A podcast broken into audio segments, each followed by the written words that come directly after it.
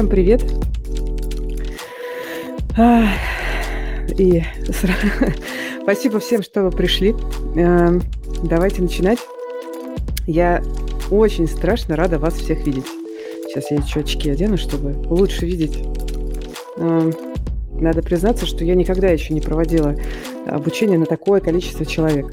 У нас на курсе 300 человек. Ну, а я понимаю, что не все будут в онлайне, не все будут меня слушать э, онлайн, это нормально, будут записи. Вот, а еще же я на этот первый урок э, позвала, я сделала его открытым, и сюда сейчас пришли еще, я надеюсь, люди, которые как раз только думали, стоит ли идти на курс, не стоит. Я надеюсь, что вы как раз ответите себе на этот вопрос. Потому что мне многие писали в личку, э, надо ли идти на курс. И вот вы сейчас как раз поймете, мне кажется, много. И решите, надо вам это или нет. Э, я очень хочу, чтобы вот все из вас, кто сейчас меня слушает и будет слушать записи, чтобы вы нашли работу как можно скорее. Это мой первый курс про поиск работы. Я раньше никогда не делала такое. Но я вам дам вообще все, что я знаю, всю подноготную, всю, всю изнанку рынка, чтобы вы так же, как и я, понимали причинно-следственные связи и логику самого процесса. Потому что, на мой взгляд, только так можно делать адекватные выводы и как-то двигаться дальше. А, при этом каждый из вас, я уверена, это крутой профессионал, и вы точно умеете что-то делать классное и полезное для бизнеса. И где-то есть работодатель, которому нужны именно вы. И я хочу научить вас, э, как сделать так, чтобы вы с работодателем нашли друг друга. Я повторюсь, я уверена, что каждый из вас классный профессионал хоть в чем-то. И если вы, кстати, в этом сомневаетесь, а я знаю, что некоторые из вас в этом могут сомневаться, я вам докажу это в процессе курса. Я, кстати, тоже классный профессионал и отличаюсь от вас на самом деле только одним. Я профессионал в рекрутинге. Я последние 15 лет занималась тем, что разбиралась как устроен рекрутинг.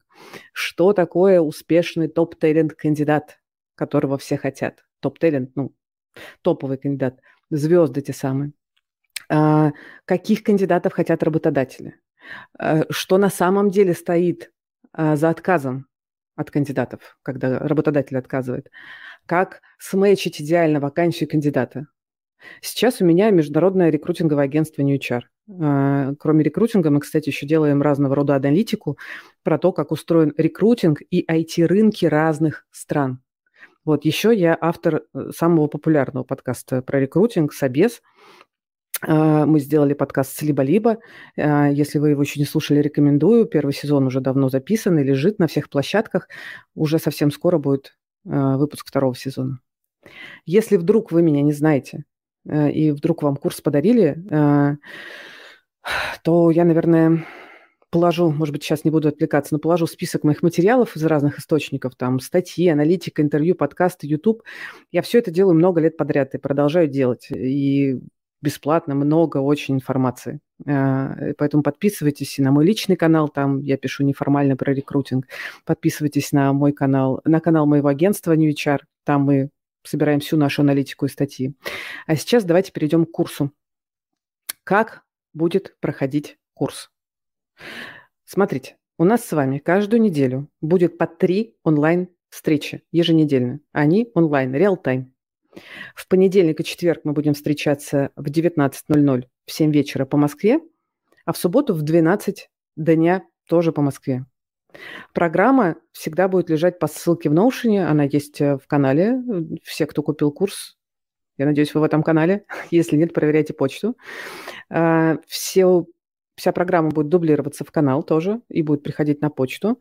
В канале будут анонсы всех новых уроков. Под каждый урок я буду делать отдельный пост, как сделала сейчас, чтобы мы там смогли с вами общаться прямо по теме урока. Ссылку на записанный урок, а будут записи, конечно же, я тоже буду оставлять в канале курсов, в посте урок. Мой курс рассчитан на два месяца. Доступ к записям у вас будет еще два месяца после окончания курса. Вообще я строю курс как лего, чтобы вы могли в нужный момент посмотреть э, то, что э, вам нужно. Но про то, как устроены те, темы курса и прочее, вы сейчас как раз очень хорошо узнаете, когда я перейду э, к непосредственно материалам курса. как устроен курс?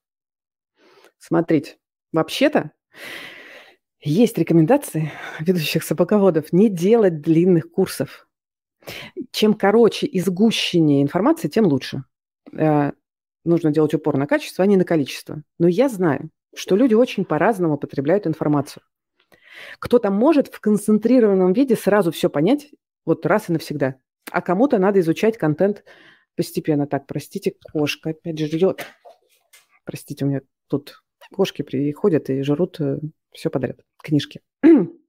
Короче, значит, возвращаясь к теме. Э, некоторые могут в очень концентрированном виде все быстро понять и разобраться, а кому-то надо по-другому. Кому-то надо изучать контент постепенно, чтобы лучше все усваивалось. Есть такая наука по, а, об обучении взрослых людей, называется андрогогика. Я не специалист в этом, но я немного туда погружалась. И там много про то, как нужно давать информацию э, взрослым людям, а еще и тем, кто вообще занятой профессионал и очень мало времени имеет. Нужно давать, ничего, ничего удивительного там, нужно давать короткими порциями, нужно встраивать новую информацию в контекст, в котором прямо сейчас находится обучающий, нужно давать много примеров, делать геймификацию, давать практику. Я очень постараюсь использовать основные постулаты андрогогики. Но есть одна проблема. Я пока не могу сократить мой курс в два или три раза. Это мой первый курс, поэтому, простите, информации будет прям много. Но я э, сделала первый урок, вот сегодняшний, таким, чтобы при желании вы могли прям закончить курс, то есть найти работу ну, ответить на себе на все вопросы, чтобы найти работу прямо сегодня, за один урок. Чтобы вы получили столько полезной информации, чтобы для тех, кто как раз умеет в концентрированный контент, вы могли немедленно применить свои знания и скорректироваться. Я знаю, что это возможно, потому что я прям регулярно получаю кучу отзывов на мой подкаст «Собес», который вообще-то далеко не обучающий курс, э, а информационный, развлекательный на самом деле. Вот, и мне люди пишут, э, что они получали инсайты и поняли, как скорректировать свой поиск и нашли работу. Хотя в собесе я даю там верхушку айсберга. Вот сегодняшний урок – это такой суперконцентрат. Честно говоря, это такой эксперимент мой. Кажется, так никто не делает ну, не дает основное все в начале особенно курса. Но мне кажется важным э, прямо сейчас дать вам сразу готовый фреймворк для самоанализа. Контента будет много э, сегодня. Я, скорее всего, не успею ответить на ваши вопросы во время урока. Ну, просто физически всем будет сложно э, это все воспринимать. Поэтому я призываю вас, те, кто уже на курсе, пожалуйста, пишите свои вопросы в комментариях к посту, вот последнему, который я выложила. Я потом либо сделаю видос с ответами, а, либо отвечу комментариями. А, в общем, пока не знаю как именно, но пойму, как лучше, когда увижу ваши вопросы. Лучше всего, если вы будете комментарии писать к посту в телеге, а не на ютубе. Потому что я понимаю, это не просто, но сорян. Вот, пока я болтаю, пройдите, пожалуйста, опросы в канале. Там несколько опросов, я вижу, что примерно половина только вы прошли. Я хочу понять, как вы сейчас оцениваете, какие у вас сейчас ключевые проблемные точки при поиске работы. А, там уже много кто ответил, э, но мне очень важно, чтобы ответили все, потому что это полезная э, штука. И мне хорошо бы понимать, на что делать упор, так как у нас с вами интерактив. Давайте начнем. Смотрите. Кажется, что можно выделить три уровня компетентности вас как кандидата, ну, как и любого профессионала. Я сейчас не буду говорить про то, почему важно быть сейчас классным кандидатом. Я говорила про это на бесплатном вебинаре. Мы еще раз подробно обсудим про реалии рынка на следующем уроке. Но вот э, три уровня компетентности кандидата, на мой взгляд. Они как у любой профессии. Сделаем вид, что кандидат – это профессия. Значит, не, довольно низкий уровень компетентности. Это когда э, человек формулирует, окей, я не могу найти работу. Вот, не получается. Э, второй уровень, я бы назвала это осознанный уровень. Я не могу найти работу, потому что я плохо прохожу рекрутерские интервью или, не знаю, плохо делаю кейс, недостаточно хорошо. Вот. И третий уровень – это осознанный и компетентный. Я не могу найти работу. Я проанализировал свой процесс поиска. Я выявил основные проблемные точки потери конверсии и системно их прорабатываю. У меня есть понятная стратегия поиска, и я двигаюсь по ней. Что за проблемные точки при поиске работы? Я сейчас, кстати, поняла, что я вот именно...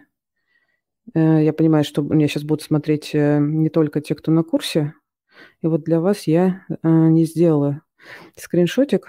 Сейчас сделаю и пошарю экран, чтобы вы понимали, про что я говорю.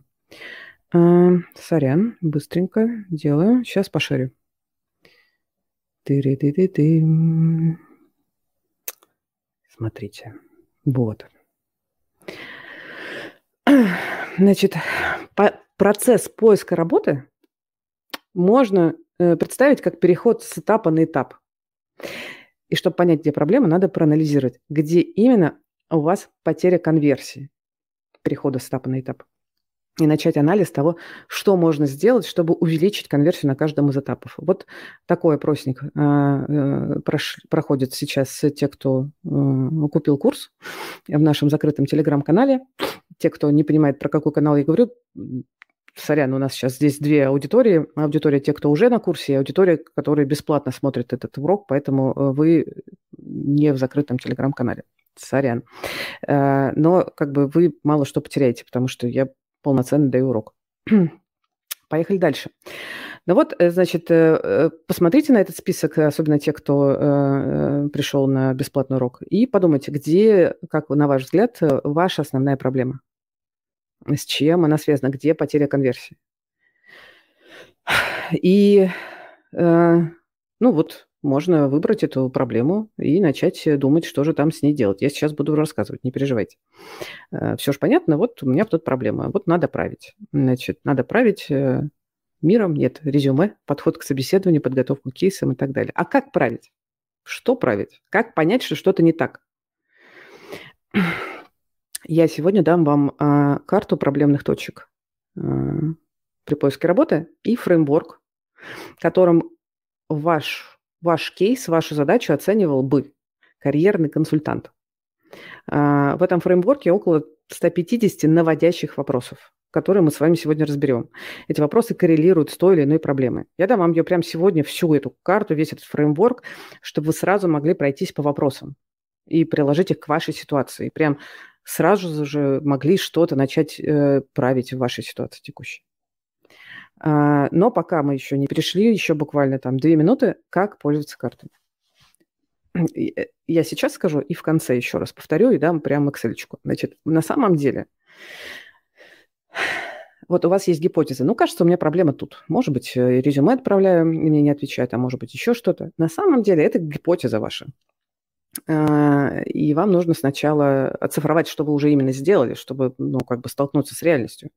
Заведите Excel, напишите там, запишите там, пожалуйста, а, сколько подходящих вакансий вы нашли. Прям пишите название компании, должность, что там дальше, а, ссылка на вакансию. А, напишите дату, когда вы делали отклик. Если у вас э, есть несколько заточенных под разные отрасли или профили резюме, напишите, каким именно резюме вы откликнулись. Если вы пишете, э, также кастомизируете сопроводиловку, напишите, какую сопроводиловку вы отправляли. А, эта дата вам поможет, во-первых, дата отправки поможет понять, когда вернуться и сделать еще раз повторы себе, если вам не ответили. Потом у вас должна стоять дата, когда вам ответили и что именно ответили, отказ, не отказ, следующий этап. Какие были у вас собеседования, сколько этапов собеседований вы прошли в каждую компанию, про что был каждый из этих этапов и чем закончился? Какие точки роста вы вынесли, например, из этих собеседований для себя? И что надо прокачать? Как вы э, теперь будете отвечать на те или иные вопросы или решать э, кейсы? Э, с, это база. Э, для того, чтобы понять, что править, нужно сначала понять, э, с чем есть проблема. И довольно часто сначала э, пер, первоначальная гипотеза, что проблема именно здесь, может быть неверная. Сейчас мы перейдем уже непосредственно к карте. Я сейчас открою свой конспект. И для тех, кто с нами на курсе, я прям вам сейчас...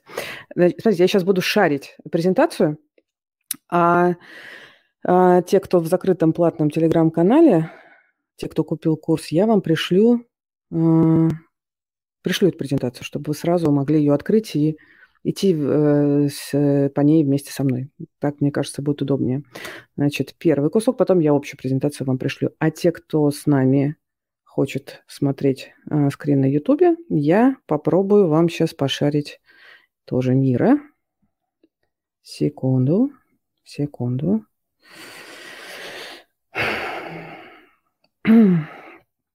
А, первый point, э, с которым я часто встречаюсь, и не только я, это когда человек приходит и говорит, да вообще-то Нет подходящих вакансий для меня.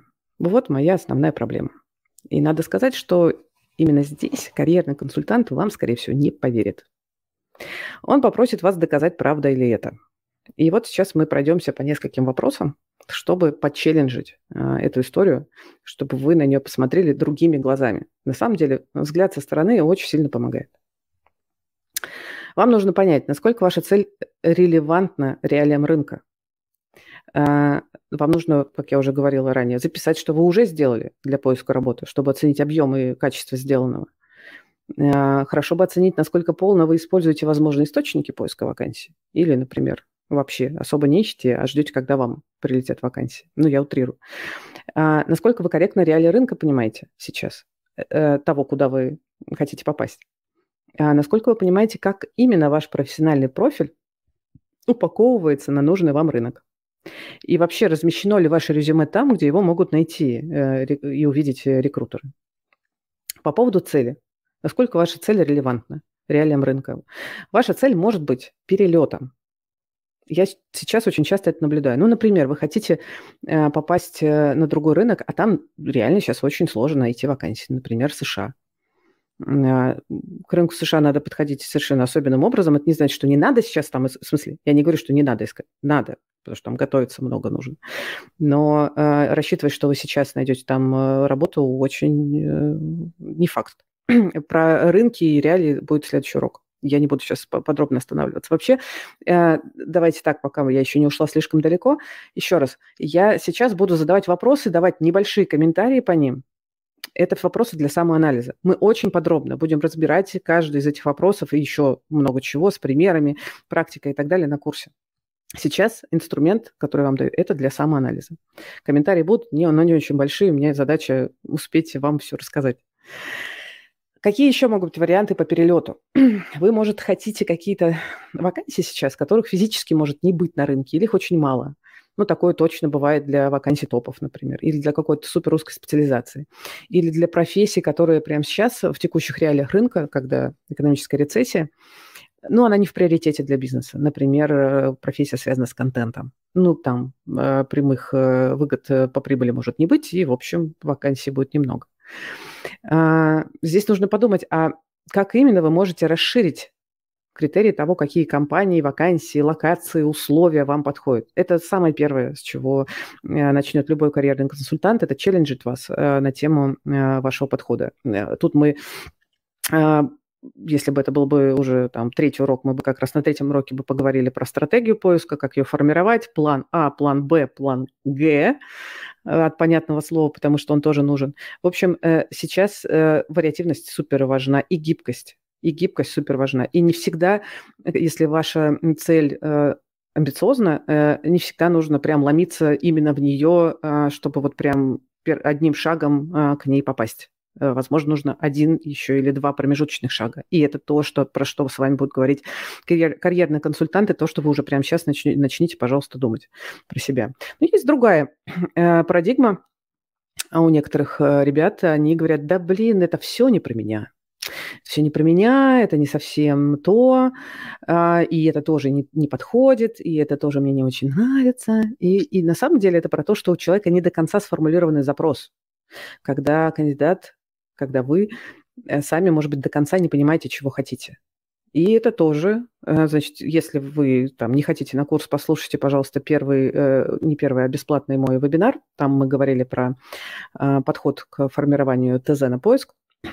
На курсе мы будем подробно это все обсуждать и полную, короче, будет целый урок этому посвященный. Что еще? Но то, что я уже говорила, пожалуйста, запишите. Запишите, пожалуйста, все, что вы уже сделали. И э, в качестве такого спойлера, э, да, вы ищете вакансии. Вакансий нет. Э, что же делать? Быстрый лайфхак. Вот прям супер очевидный для меня, э, но может быть не очевидный для вас. Искать вам нужно не вакансии. Особенно если вы говорите, что у вас э, проблемы с тем, что вакансий нет. Искать вам нужно бизнесы, в которых может пригодиться ваша компетенция. Вот и этот фокус вам нужен, потому что Ну, я сейчас вам э, могла бы там на полчаса рассказать, почему вакансии может не быть в открытом доступе, но они могут быть в реальности. Вот, или рассказать о том, как люди получают э, работу, когда вакансии открываются под них. Про это мы тоже будем говорить. Но спойлер, ищите не вакансии, а бизнесы где может пригодиться ваша компетенция. Как общаться с бизнесами, а, кажется, у меня сегодня тоже будет какой-то кусок про это поговорим, но либо на курсе, я сейчас точно не помню. Дальше. Насколько вы полно вообще используете все возможные источники э, поиска вакансий? Или вы сидите на условном HeadHunter или на условном LinkedIn или, не знаю, ищете вакансии на международном рынке, а смотрите только телеграм-каналы с вакансией? Некоторых вакансий просто нет в публичном доступе. Мы как-то анализировали э, рынок, и по нашей оценке около 30% вакансий просто их нет. По разным причинам. Ну, миллион причин начиная того, что это замена, заканчивая тем, что э, вакансии не публикуются, чтобы не показывать конкурентам, что происходит э, в компании. Миллион причин. Вот, используете ли вы какие-то дополнительные источники поиска, нетворк, реферальную программу? Вот тот самый активный холодный поиск, отклик, точнее, в компании, э, даже если там нет вакансий. Проактивный подход к вакансиям используете или нет?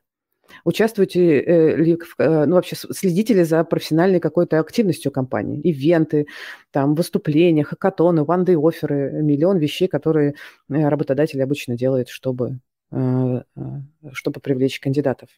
И вакансии часто закрываются таким образом, без публикования вакансии, в смысле, вот, вакансии.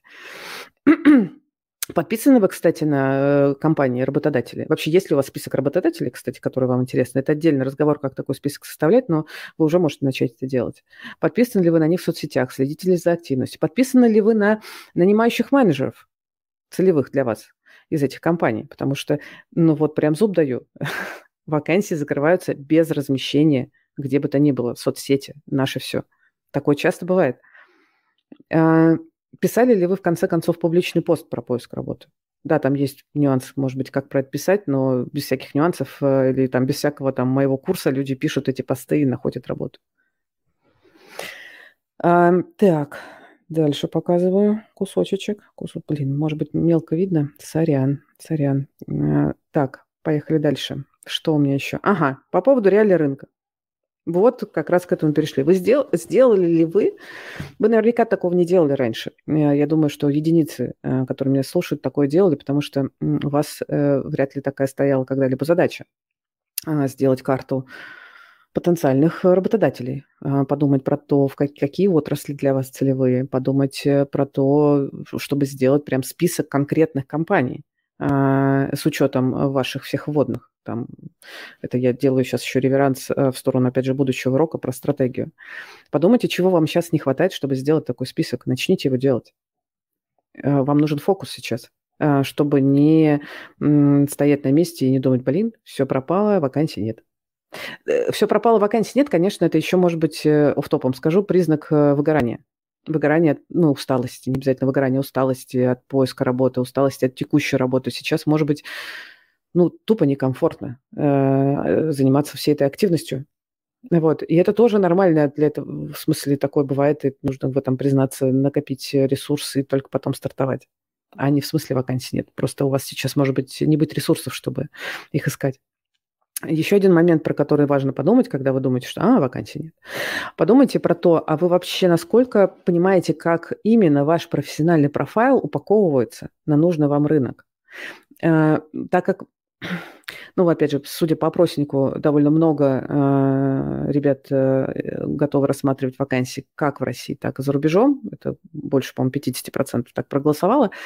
Э, то есть вы точно смотрите за рубеж, то э, опять же, зуб даю, скорее всего, э, вы, может быть, еще не делали какой-то предварительный research и не смотрели, как именно э, профессионалы такие же, как вы, а, описывают себя а, в резюме. Как именно могут называться такие вакансии, которые вам интересны? Роли, название роли, функционал. Это отдельная задача по ресерчу, на самом деле. И, честно говоря, лучше, если вы сделаете сами. Ну, в смысле, потом с верификацией и прочими вещами. Но какой-то готовой э, карты вы вряд ли найдете где-то. Вам нужно это делать самостоятельно. Это полезно, это ваша нейронка прокачается дополнительно. Ну и на всякий случай э, все-таки проговорю, потому что внезапно выясняются такие кейсы, когда ну, резюме нигде особо не размещено, и человек сидит, говорит, ну вот нет вакансии, никто мне не пишет. А где оно размещено? на всех ли работных сайтах, на всех ли джоб-бордах э, э, локальных, в том числе, если вы, например, говорите про другую страну, на LinkedIn, насколько подробно там у вас все прописано. Про LinkedIn у нас будет отдельный урок. Используете ли вы э, профессиональные сайты?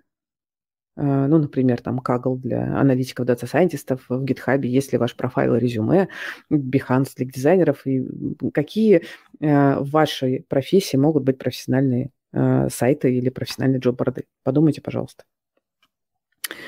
А это мы пока закончили первый блок.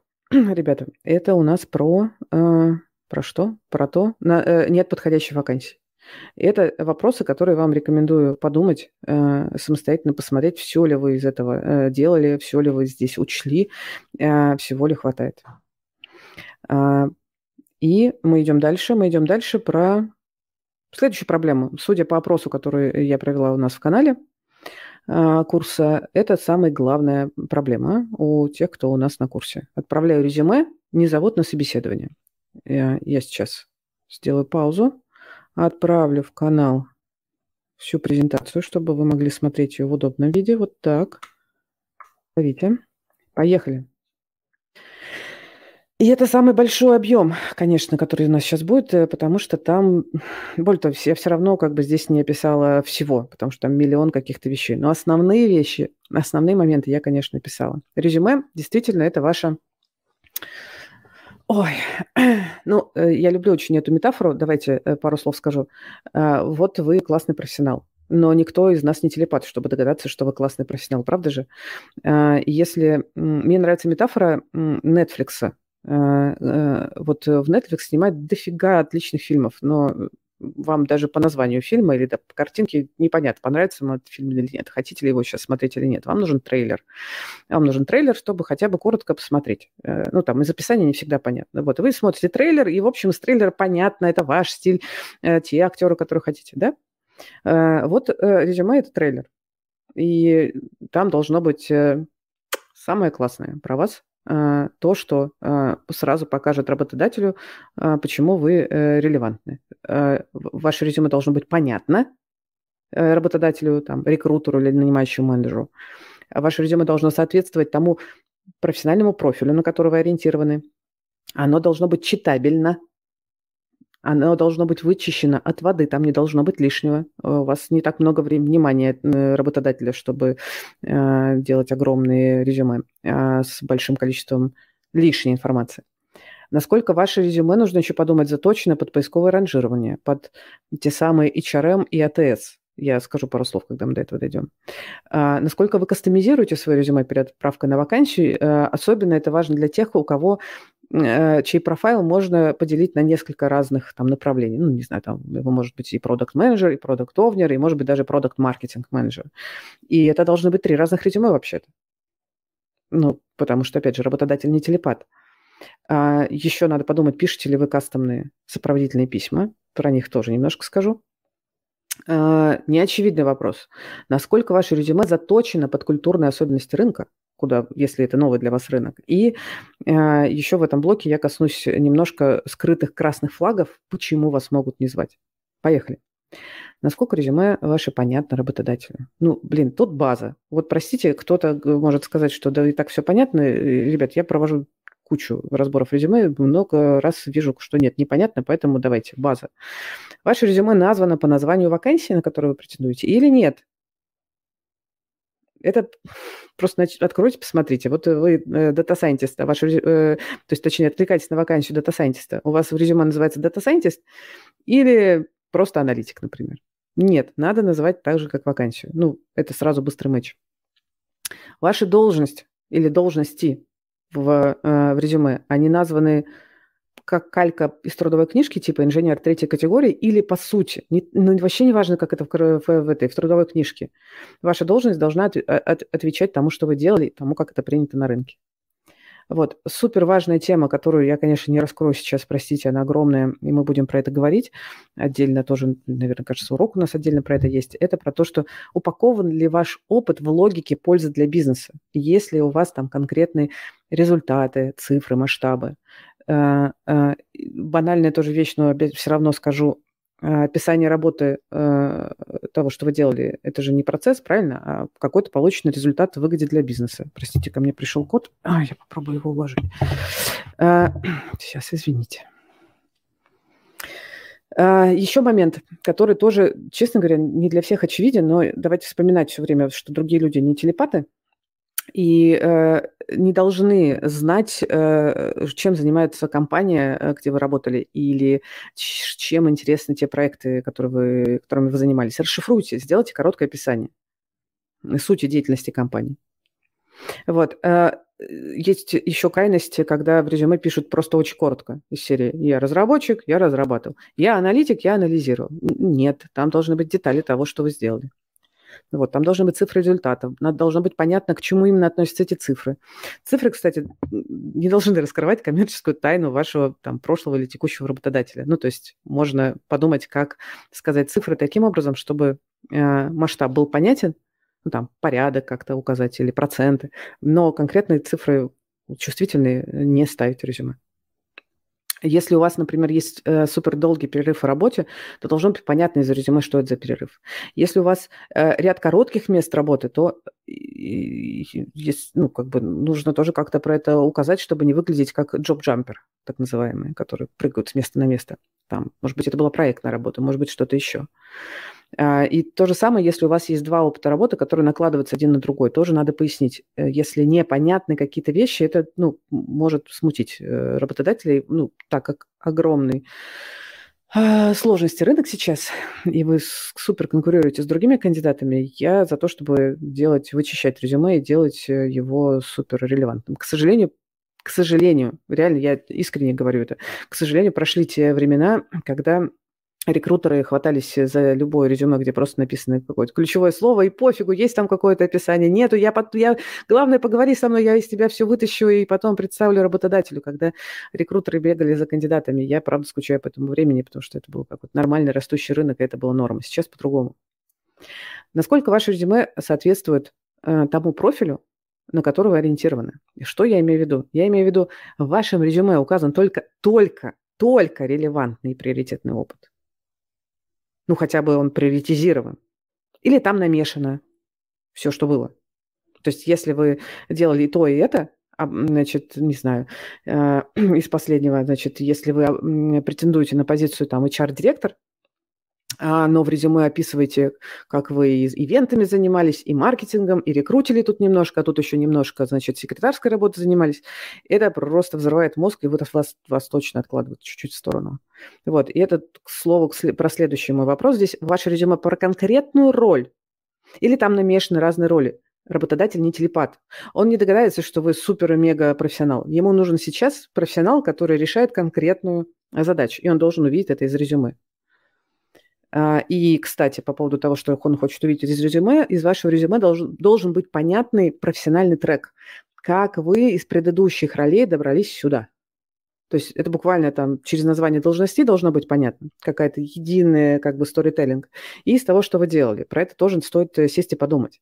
Если этого нет, если как бы взгляд мечется и не понимает, как вы тут оказались, а почему здесь, а почему так, а теперь обратно сюда, это точно снижает баллы условные какие-то, э, которые, значит, могут э, набрать ваше резюме. По поводу того, насколько ваше резюме понятно и читабельно. А, сколько ходит холиваров, э, какого объема должно быть резюме? Слушайте, ну оно точно не должно быть там 5-7 листов. Один-два листа – это оптимально просто для того, чтобы ну, действительно выбрать самое главное, приоритизировать. Э, да, бывают э, ситуации, когда э, можно и больше. Но в среднем, в среднем, один-два листа. Не надо, значит, мучиться один лист, если у вас там, не знаю, 15-летний шикарный опыт. Два листа хорошо. Вот. Важная штука про читабельность.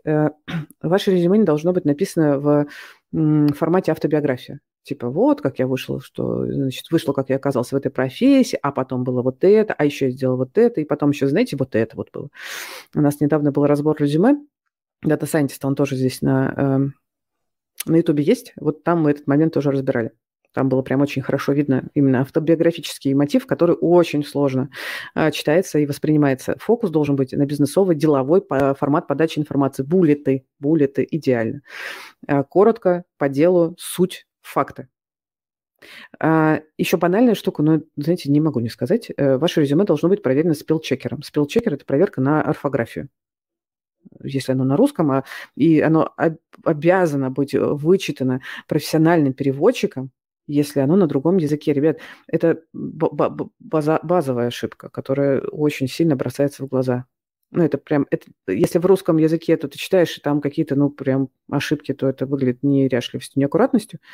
Вот. А если на английском, то вы сильно рискуете, потому что, ну, э, даже если вы думаете, что у вас классный английский, но у вас нет навыка именно формировать э, резюме, если у вас классный английский, вы пойдите посмотреть, как пишут эти резюме э, другие ребята англоязычные, но проверить это через профи точно нужно, чтобы не было рунглиша. Ну, то есть так, как мы э, пишем, так не пишут э, резюме.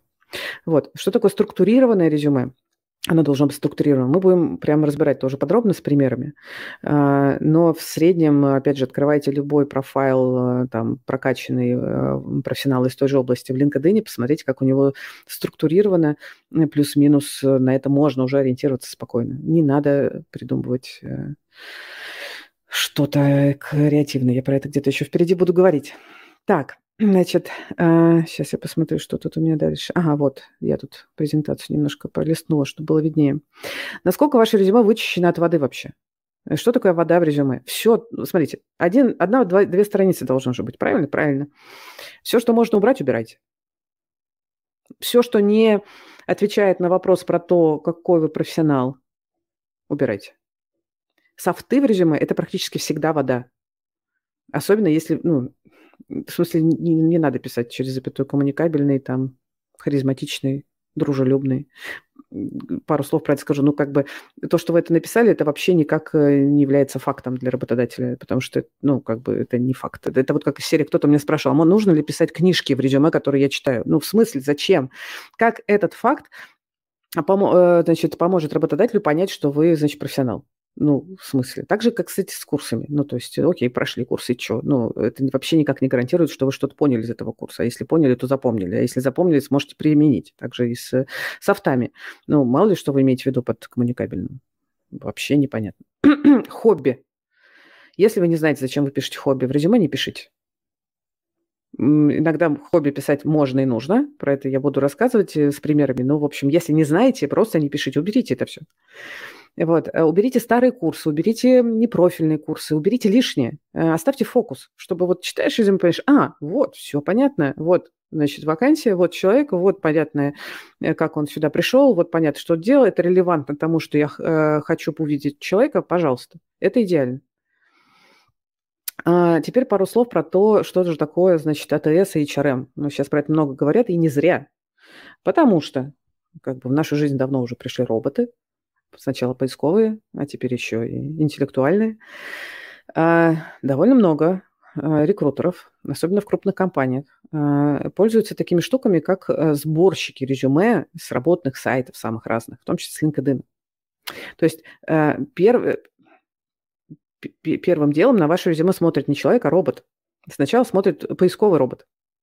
Если в вашем резюме или там профиле публичном нету ключевых слов про вашу профессию, не в смысле все подряд, что вы знаете про вашу профессию, а в смысле ключевиков, которые наиболее часто, например, встречаются в вакансиях. Вообще, открывайте вакансию, а, читаете, думаете, а, это моя вакансия про меня. А теперь смотрите, насколько то, что есть в вашем резюме, как бы соответствует слова, короче. Э, там есть ли такие? Э, это влияет на то, найдут ли вас поисковики, влияет на поисковое ранжирование, будете ли вы сверху поиска или нет. А, и дальше, а, э, значит, когда сначала вас находят поисковики, э, я сейчас не буду рассказывать, как вообще в целом устроена э, рекрутерская работа, но потом расскажу, наверное, а, на курсе. Вот, потом, значит, вас добавляют в HRM. Ну, опять же, во внутреннюю АТС. HRM от слова CRM, только HR. И там тоже, на самом деле, довольно часто есть такие прекрасные программы, которые э, самостоятельно за рекрутера, потому что объем, с которым работает рекрутер, огромный, э, за рекрутера оценивают, насколько профиль, там, резюме добавленного кандидата соответствует вакансии. Скорит, по сути, резюме. И если там, ну, как бы, недостаточно ключевиков, э, если, а, то, то вы будете, как бы, проскорены как низковероятный кандидат, скажем так. Еще очень важный вопрос, в каком формате ваше резюме. Пожалуйста, пожалуйста, пожалуйста, умоляю вас, умоляю вас, пожалуйста, не делайте креативные резюме. Не надо делать цветные, креативные резюме, не ищите какие-то идеальные, значит, э, форматы резюме, чтобы выделиться. Боже мой, не делайте никогда резюме в виде шпега. Вот, ваше резюме должно быть супер э, просто структурировано оно должно быть с предсказуемой структурой. Э, спойлер, если вы размещаете на какой-то площадке, там уже базовая структура есть, она подходит. Вот. Э, и, и формат резюме, который у вас есть, оно должно быть такое, чтобы его могли распарсить HRM. Оно должно быть или в PDF, или в Word, или ну, хотя бы в Google Доке, чтобы можно было скачать в, в, в, в доковый формат. Не надо делать резюме в Notion. Ну, точнее, можно. Делайте, пожалуйста, делайте где хотите, но э, там должна быть всегда возможность скачать ваше резюме в нужном вот в этом понятном формате. Вот. И еще, кстати, подумайте, а где оно размещено, ваше резюме? Поисковики его вообще находят? Или оно лежит у вас где-то закрытое или доступное по ссылке в э, Google Доках, и все. Или там то же самое, там, не знаю, на HeadHunter у вас оно лежит, э, и вы проверьте вообще, оно доступно для поисковиков, там есть такие настройки сделать его доступным всем. Пусть нормально э, его проиндексирует Google, и можно будет находить в Гугле даже. Э, рекрутер очень любит пользоваться буллинговыми этими самыми всякими штуками. Заговариваться уже начала. Пошли дальше. Значит, насколько вы э, кастомизируете свое резюме перед отправкой на вакансию? Я уже говорила в начале. Э, у многих из вас э, опыт можно, скорее всего, упаковать э, под несколько разных э, профессиональных как бы сфер. И если это можно сделать, ну, то есть э, тот же пример, который я говорила, там, продукт менеджер продукт овнер продукт маркетинг менеджер Это три разных э, профиля. И под это нужно сделать отдельное резюме, не в смысле только назвать их так, но и выстроить логику, убрать лишнее, сделать резюме кастомно именно под эту роль. В некоторых случаях э, можно сделать то же самое, если вы говорите, нет, у меня все понятно, я data scientist и все тут, или, не знаю, я SRE, или там я дизайнер продуктовый и все тут. Вот, э, вот ну, да, давайте возьмем дизайнера, или там UX, UI дизайнера. А, может быть, э, стоит заточить резюме под разные отрасли, сферы бизнеса. Ну, например, у вас есть опыт и в e-commerce, и в финтехе. А, классно было бы, если бы вы отдельным резюме под финтех заточенным откликались на финтеховские вакансии и e-commerce резюме на e-commerce вакансии. Это точно стоит сделать. Вот. Так. Фокус сказала. Про нерелевантный опыт сказала. Э, сопроводительные письма. Да, сопроводительные письма не всегда нужны. Это правда. Но кажется, что лучше их делать. Она, они, какие они должны быть? Они должны быть э, короткими, емкими. Ну, тут тоже я сама себя сейчас перебью, э, так как мы сейчас говорим в том числе про международный рынок, на самом деле надо сначала проресечить, узнать, как принято писать сопроводиловки на разных рынках. Есть рынки, где там принято там А4 писать. Но в среднем короткая, емкая, один-два абзаца. И вы не должны там пересказывать весь свой опыт.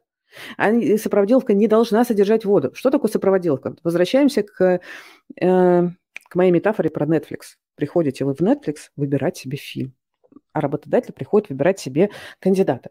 И вот, значит, трейлер – это что? Это резюме, э, где понятно, насколько человек подходит под э, мою вакансию, думает, значит, работодатель. Но классно, если, если вы обратите внимание, у всех трейлеров, вот минутный трейлер про фильм, да, часовой фильм или, значит, минутный трейлер. За минуту надо понять, что там, значит, будет в течение часа. Но вот обратите внимание, что у каждого минутного трейлера есть пятисекундный тизер, который пересказывает на самом деле трейлер. То есть вы за 5 секунд, ну максимум 7, вы понимаете, стоит ли вам смотреть трейлер. Вот то же самое это сопроводиловка. И забегая вперед, это еще и блок summary в вашем резюме.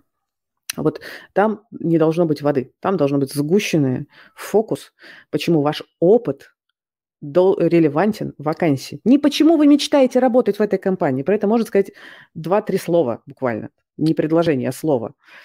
А почему ваш опыт релевантен вакансии? И это самый главный фокус. Это самое, э, э, одно из самых э, больших э, по объему задач, которые вы будете делать при поиске работы. Ну, иначе вы можете просто да, рассылать все подряд и потом удивляться, что у вас, значит, 2000 откликов на вакансии вы сделали, а никто вам, э, вас не позвал. Ну, потому что вы делали их некачественно. Лучше вы потратите время и сделаете 10 откликов в неделю, но оттуда получите конверсию. Я предлагаю вам работать над конверсией, а не над количеством. Количество – это бессмысленная вещь, которая, простите, я завелась, приводит к выгоранию, если честно. Я миллион раз видела людей, которые, значит, просто устали это делать, потому что это бессмысленно, нет э, отклика от работодателя, нет э, какого-то фидбэка, нет результата. И, конечно, люди выгорают. Выгорают от поиска работы, блин. А, поэтому я за то, чтобы не делать бессмысленное количество, а делать максимальный упор на качество. И получать а, понятный ответ от рынка, и получать лучшую конверсию. А, так, что еще? Что еще? А, насколько ваше резюме заточено под культурные особенности рынка, тоже важный вопрос. А, ну, как минимум, ваше резюме должно быть написано на том же языке, что и вакансия, да? Оно должно быть проверено а, носителем или преподавателем или карьерным консультантом на корректность языка и написано в деловом формате. И должности в вашем резюме точно должны быть адаптированы к локальному рынку. Опять же, посмотрите последний наш разбор резюме с дата сайентиста. Там прям очень было тоже наглядно. Например, у человека было в резюме написано э, Team Lead, э, Team Lead Data Science, по-моему, так. Вот, и так никто не пишет. Пишут Analytics Manager, например. Ну, в общем, по-другому пишут. И это важно тоже понимать. Что касается красных флагов, значит, есть два типа красных флагов. Есть красные флаги, которые вы можете сами поправить. Я сейчас вам про них скажу. А есть те красные флаги, на которые вы повлиять не сможете, но я вам тоже про них скажу, чтобы вы понимали. Значит, красные флаги, которые вы можете поправить. Фотка. Если... Спойлер. Если вы ищете работу на международном рынке, уберите фотку. Уберите фотку. Да, кто-то мне сейчас может сказать, да нет, нормально, мы там в Польше сидим, у нас там фотки смотрят. Уберите фотку. Э, уберите ее. Не надо. Э, там есть нюансы, почему фотку не надо ставить. Э, будем тоже про это разбирать. Не хочу сейчас э, слишком долго останавливаться. Но, значит, если вы в России фотку не убираете, фотку смотрят, это важно, но, пожалуйста, сделайте ее деловой или убирайте. Если у вас нет фотки на понятном каком-то фоне, где вы позитивно настроены аккуратно, значит, все-таки в деловом костюме, лучше не надо. Каких только фоток рекрутеры не видят, вы бы только знали. Значит, почта или ник, тоже базовая вещь, но, простите, скажу, пупсик 79 не подойдет. Пожалуйста, ну, заведите себе почту или ник в телеге, э, который будет как-то имя, фамилия, не знаю, что-то еще, там, должность. Uh, точно uh, красный флаг в резюме, это если вы в резюме uh, я тут, простите, не удержусь, скажу, токсично описываете требования к работодателю. Это вообще очень интересная штука. Не, не часто бывает, но бывает, поэтому пару слов скажу. Ну, то есть резюме, оно вас должно презентовать как кандидата. Э, и требования к работодателю там лучше не ставить. Вы требования к работодателю формируете на этапе стратегии поиска работы в виде ТЗ. И вы просто не тратите время на тех работодателей, которые вам не подходят. Не надо в резюме писать, нет, пишите только такие работодатели, которые вот сики. А вот такие работодатели не пишите. Такое мы читаем часто, и это выглядит очень странно. И точно с такими людьми не будут э, звать на собеседование вообще. Вот. И еще момент эм, проверки резюме важный. Посмотреть, насколько информация у вас в резюме не противоречит ли она друг другу. Такое бывает, читает резюме, просто не мэчится что-то, не мэчится, и как бы можно потратить время и поговорить с человеком, выяснить, мэчится или нет. Если человек супер релевантный по каким-то моментам, то рекрутер пойдет выяснять, но если есть кандидаты более подходящие, то вам вас даже не позовут. А, что касается что касается скрытых красных флагов, ну, во-первых, э, бывает такое, что вы отправляете резюме в компанию конкурента. А, и, например, в этой компании конкурента просто правило такое, что мы не берем у конкурента. Ну, потому что вот мы что-то плохое что-то думаем про людей из нашего конкурента или еще по какой-то причине. Бывает, что есть договор о непереманивании. Это не обязательно конкуренты так договариваются. Просто бывает, что фаундеры дружат. И вообще, может быть, даже компании из разных сфер, но и такой вот негласный договор о. Иногда гласный, иногда негласный. Вот, и вы про это никогда не узнаете. Ну, рекрутер может иногда сказать. А вот, бывает такое, что вы откликаетесь, откликаетесь, откликаетесь на вакансии, и что-то как-то вот, значит, никто вас не зовет, а потом можно выяснить, что это вакансии в компании, которая находится в едином холдинге, вы уже один раз сходили на собеседование в одну компанию из этого холдинга, а у них единая база, а, резюме, и вас просто ну, не будут дальше смотреть, потому что они, там, не знаю, единый отдел рекрутинга работает. А, ну или, например, тоже, что вы, скорее всего, тоже не прочекаете, у вас э, может случиться такая ситуация, что в компании, куда вы откликаетесь, могут работать ваши бывшие коллеги, которые по какой-то причине, неизвестно какой, них, вас не рекомендуют. Ну вот и все. Так, я сейчас пока э, сделаю паузу, посмотрю, что вы там пишете. Пишите. И это LinkedIn не надо убирать фотку. Про LinkedIn будет отдельный разговор. Э, походу, чтобы нормально искать работу, надо свой профессию рекрутер. Не надо, вот я ваша, вот я тут вам это все буду давать. Не надо вам, 15 лет IT-рекрутинг, вам не надо ходить, я вам все расскажу. Так, 10 э, лет в одной организации эм, плохо или норм? Норм. Э, никаких проблем. Так, все, я вижу, что звук нормальный, вы меня слышите, пошлите дальше. Времени у нас мало. Я а, вот тут красные флаги были. 3D, Значит, переходим к блоку, пропад... просят портфолио пропадают. Я пока кину кидаю в наш закрытый чат, который мне все, презентацию с портфолио. Значит, открывайте, чтобы вам удобнее смотрелось. А я, значит, а тут, тут коротко. Я, кстати, посмотрела, да, по опроснику у нас не так много людей, у кого есть проблемы именно на этапе портфолио, но мы, конечно, про это поговорим, потому что это, э, честно говоря, э, портфолио очень рядом с резюме. Ну, в смысле, это тоже может быть фактором, почему вам не отвечают. Потому что в резюме размещено ваше портфолио, открывают ваше резюме, смотрят портфолио и вас не зовут. Поэтому это для некоторых профессий очень близкая вообще-то история. Вот. И я, честно говоря, ну, много в каких профессиях нужно портфолио. И в разработке, и вообще в IT-сфере, и в дизайне. И, честно говоря, э, когда я говорю про портфолио, я буду говорить не только про какое-то формальное портфолио, которое вот прям отдельно как-то сделали, но я и буду иметь в виду э, портфолио. Ну, представьте себе, что вы там рекрутер. Какое портфолио рекрутера? Проекты, которые вы сделали. Вот ваше портфолио. Представьте, что вы продукт. Какой портфолио? Проект, который вы сделали. И вот э, это может быть не выделено в отдельный файл, но это должно, ну, как бы оно, вы даже описываете, да, свои проекты внутри резюме. И вот сейчас, когда вы будете меня слушать, думайте про это, потому что портфолио может быть явным, а может быть неявным, прям замешано в резюме. Значит, насколько простите, я буду говорить, видимо, пока одно и то же, насколько ваше портфолио релевантно вашему опыту. Ну, то есть я буду это говорить, пока вот до всех не дойдет. Вот, то есть смотрите, какая штука. В вашем портфолио должен содержаться только релевантный опыт под ту специализацию, на которую вы претендуете. Там не должно быть что-то еще. Например, вы дизайнер, а, продуктовый дизайнер, оплаетесь, простите, откликаетесь на позицию продуктового дизайнера, я открываю ваше портфолио, и там, значит, первый же проект – логотипы. Делаю логотипы. Такая, интересно. Следующий проект – еще раз логотипы. Фирменный стиль. Класс. Я закрываю портфолио, иду к следующему кандидату. Я не долистываю до того, что там на седьмой странице есть продуктовый, значит, дизайн, который вообще-то я хотела сразу увидеть. Поэтому убирайте все лишнее, пожалуйста. Вот. И тоже, пожалуйста, про приоритеты. В вашем портфолио должны лежать только самые сильные проекты, которые характеризуют вас как текущего профессионала. Профессионала, которым вы являетесь сейчас, а не 10 лет назад. Убирайте. Да, вам какие-то проекты могут быть э, супер нежны, важны, значит, вы помните, как вы их делали, вы гордились ими, но сейчас то, что было 10 лет назад, вообще никак не характеризует как вас, вас как профессионал. Убирайте это все. Пусть там будет один проект, но он будет сильный, явный, все понятно. Два, ну, три, ну, как бы, а не десять. Потому что вас будут оценивать по самому слабому проекту в вашем портфолио. Э, это факт. И э, следующий, собственно, наводящий вопрос, он вытекает из этого. Э, насколько ваше портфолио актуально? Когда вы его обновляли? Отражает ли оно вообще сейчас текущий уровень вашей экспертизы или нет? Понятно ли портфолио вашему работодателю? Э, тут возвращаемся немножко к тому, что мы уже говорили про резюме.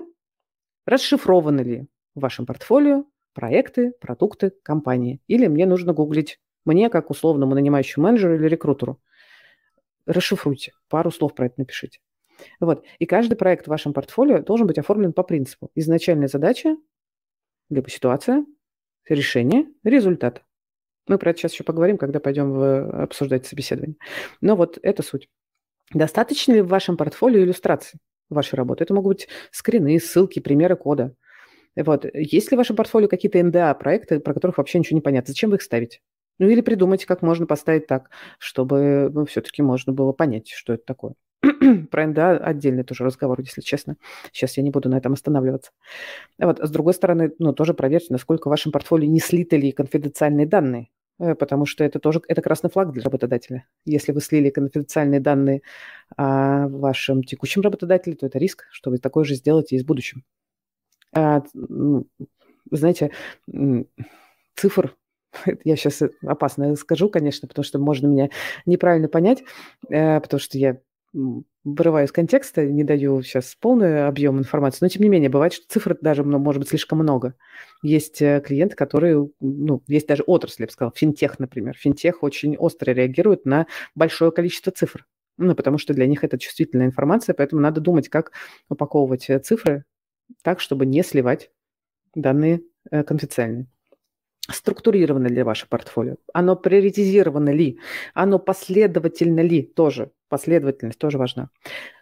Важная штука, ваши ссылки в портфолио открываются вообще или нет? Я миллион раз встречала портфолио, ты открываешь, ссылка, дык, 404. Да ёпрс это. Пожалуйста, проверьте. Прямо сейчас, если у вас есть портфолио.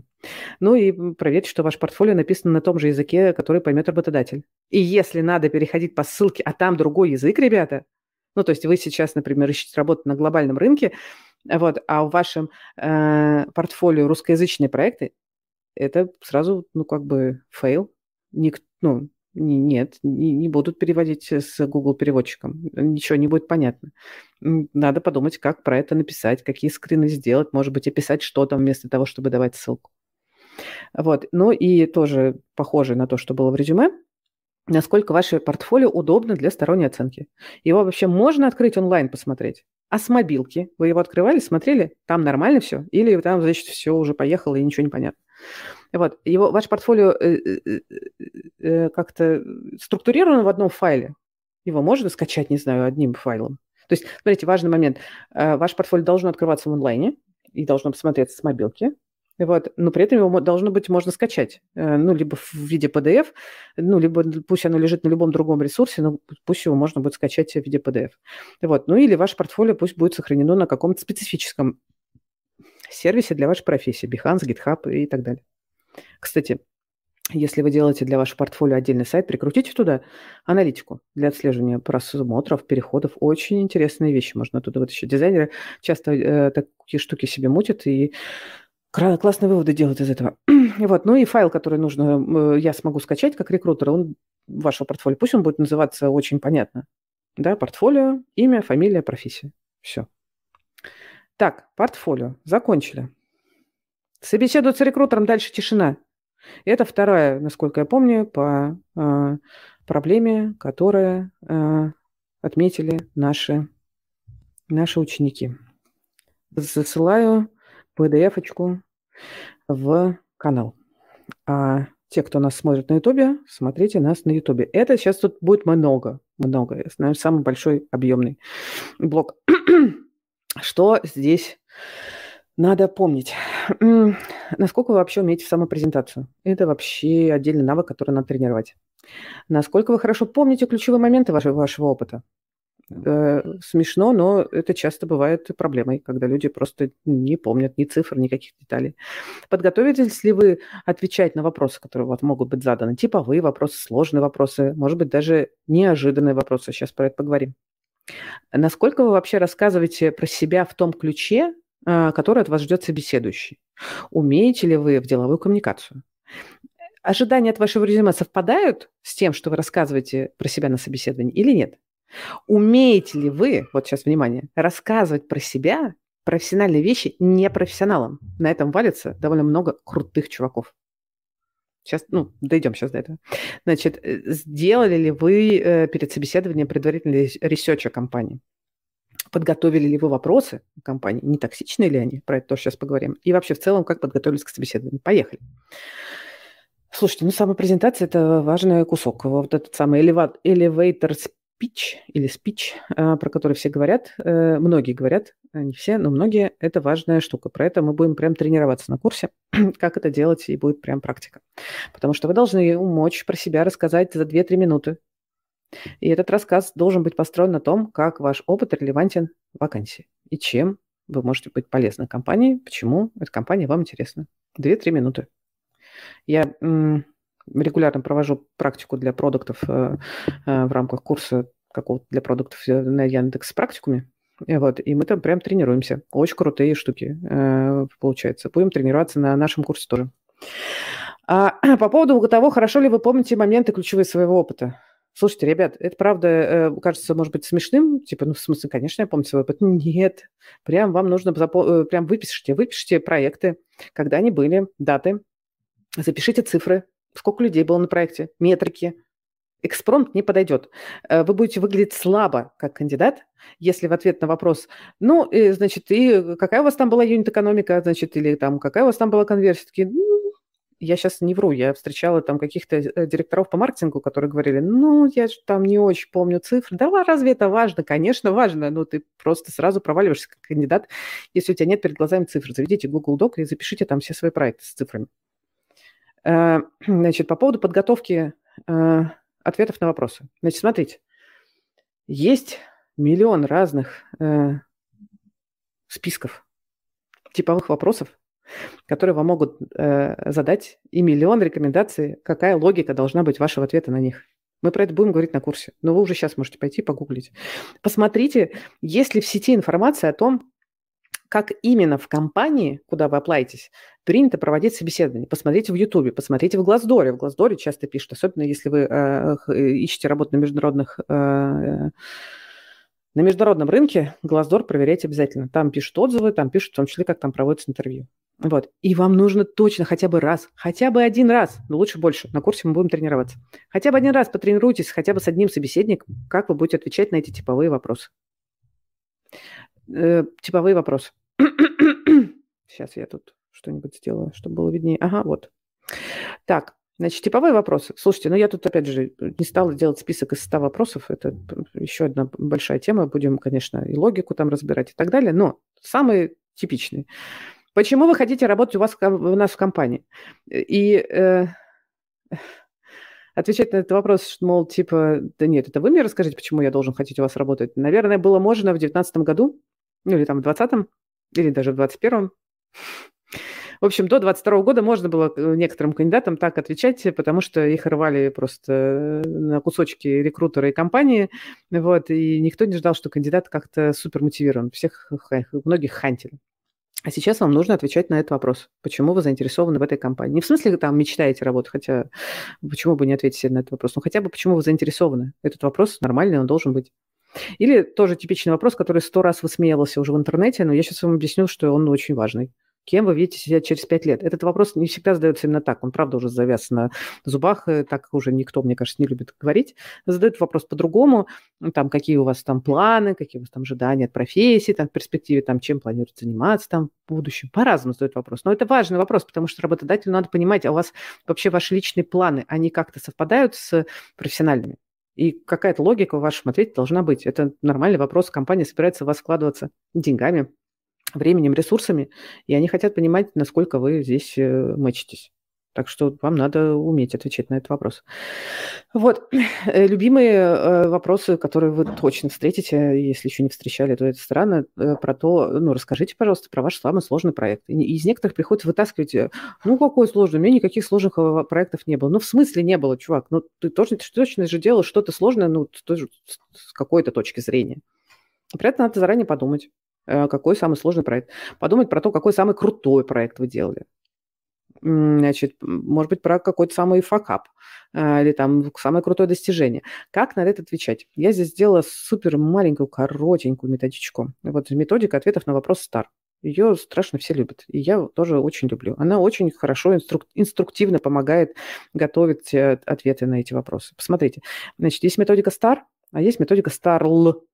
Вот, отличается она только тем, что в Star добавляется штука learning, извлеченные вопросы. Star очень просто. Сначала вы описываете ситуацию, situation, потом task, какая была задача, потом объясняете, что вы сделали, action, действие, а потом говорите, а вот такой результат у меня получился. Класс, класс.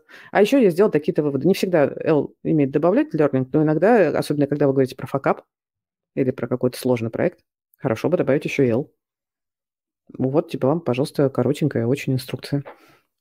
А, и я бы прям э, рекомендовала вам прогонять ваш ответ именно по ней. Прям запишите. А, э, значит, здесь что я еще вижу? Я еще тут написала про ваши зарплатные ожидания. Да, это тоже вопрос, который для некоторых будет сложный.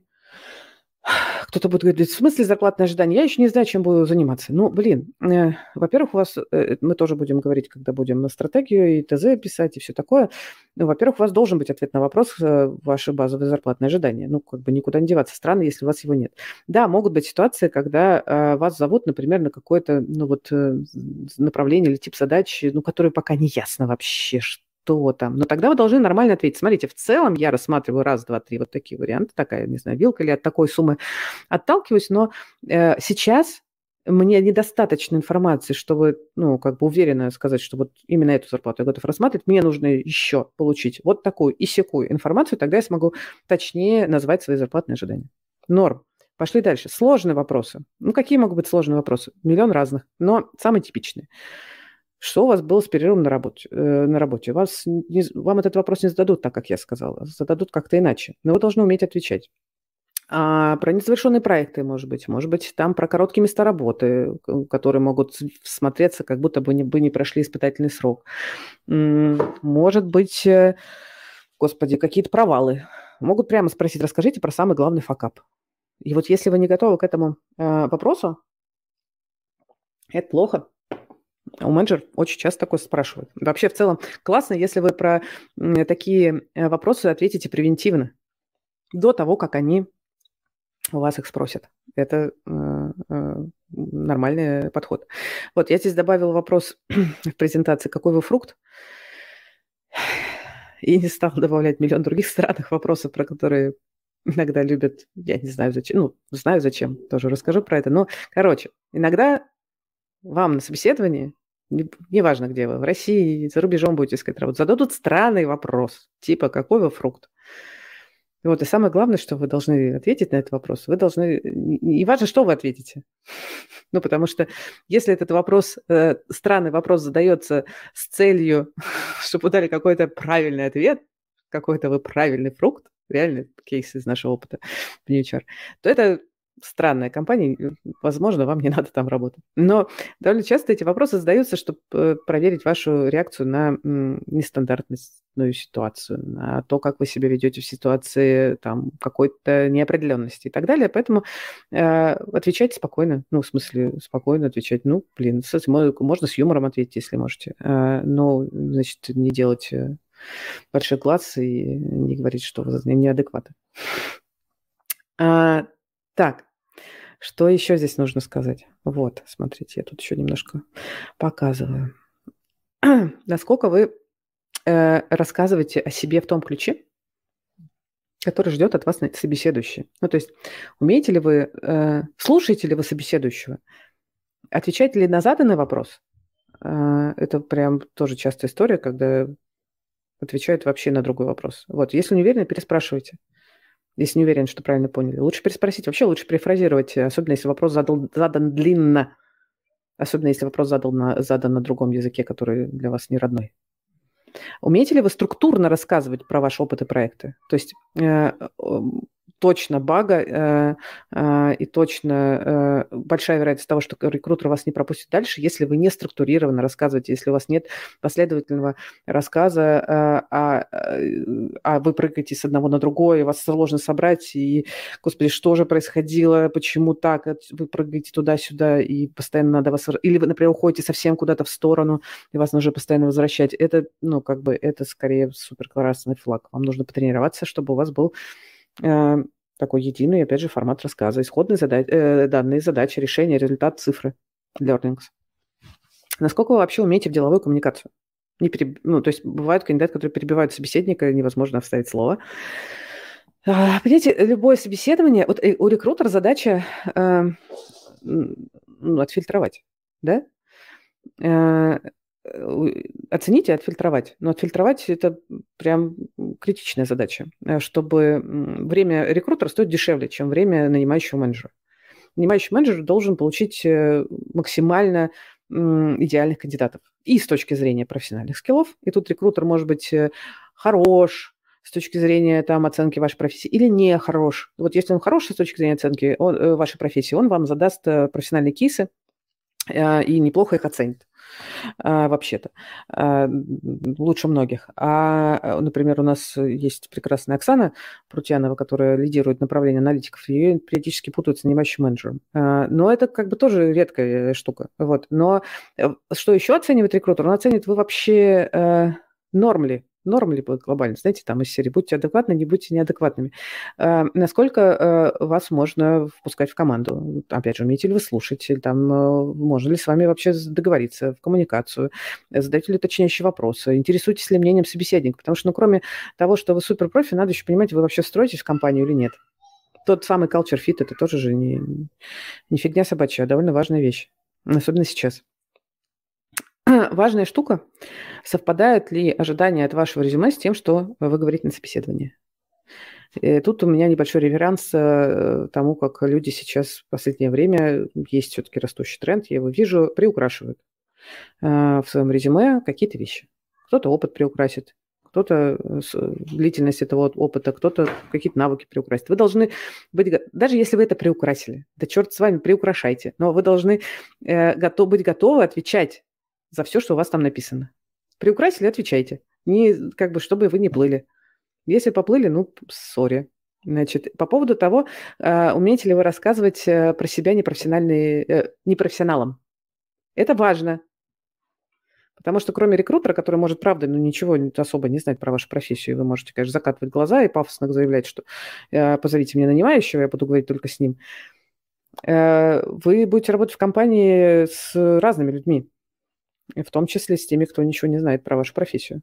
И э, рекрутерский фильтр, э, который может, кстати, специально делать вид. Рекрутер может специально делать вид, что он какие-то вещи не понимает, чтобы как раз прочекать, насколько вы умеете разговаривать, объяснять сложные профессиональные вещи непрофессионалу понятным языком. Потому что в рамках э, там, конкретной компании это может быть прям супер важно. Ну, я сейчас не буду тоже приводить примеры, их ну, много разных.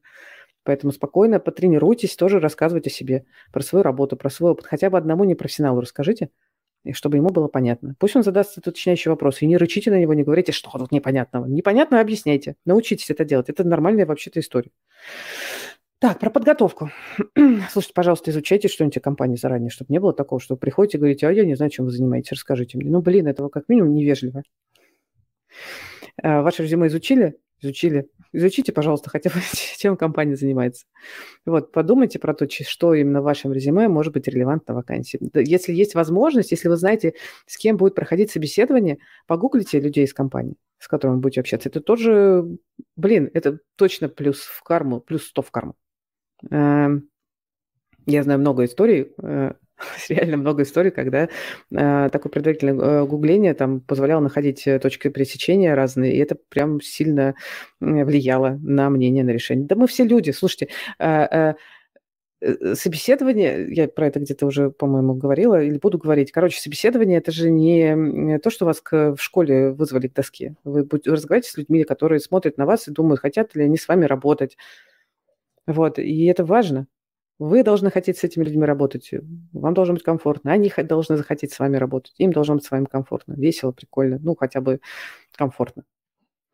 Так, значит, вопросы про компанию. Значит, э, тут э, легко впасть в две крайности. Вообще не иметь вопросов о компании, кроме «а сколько денег?»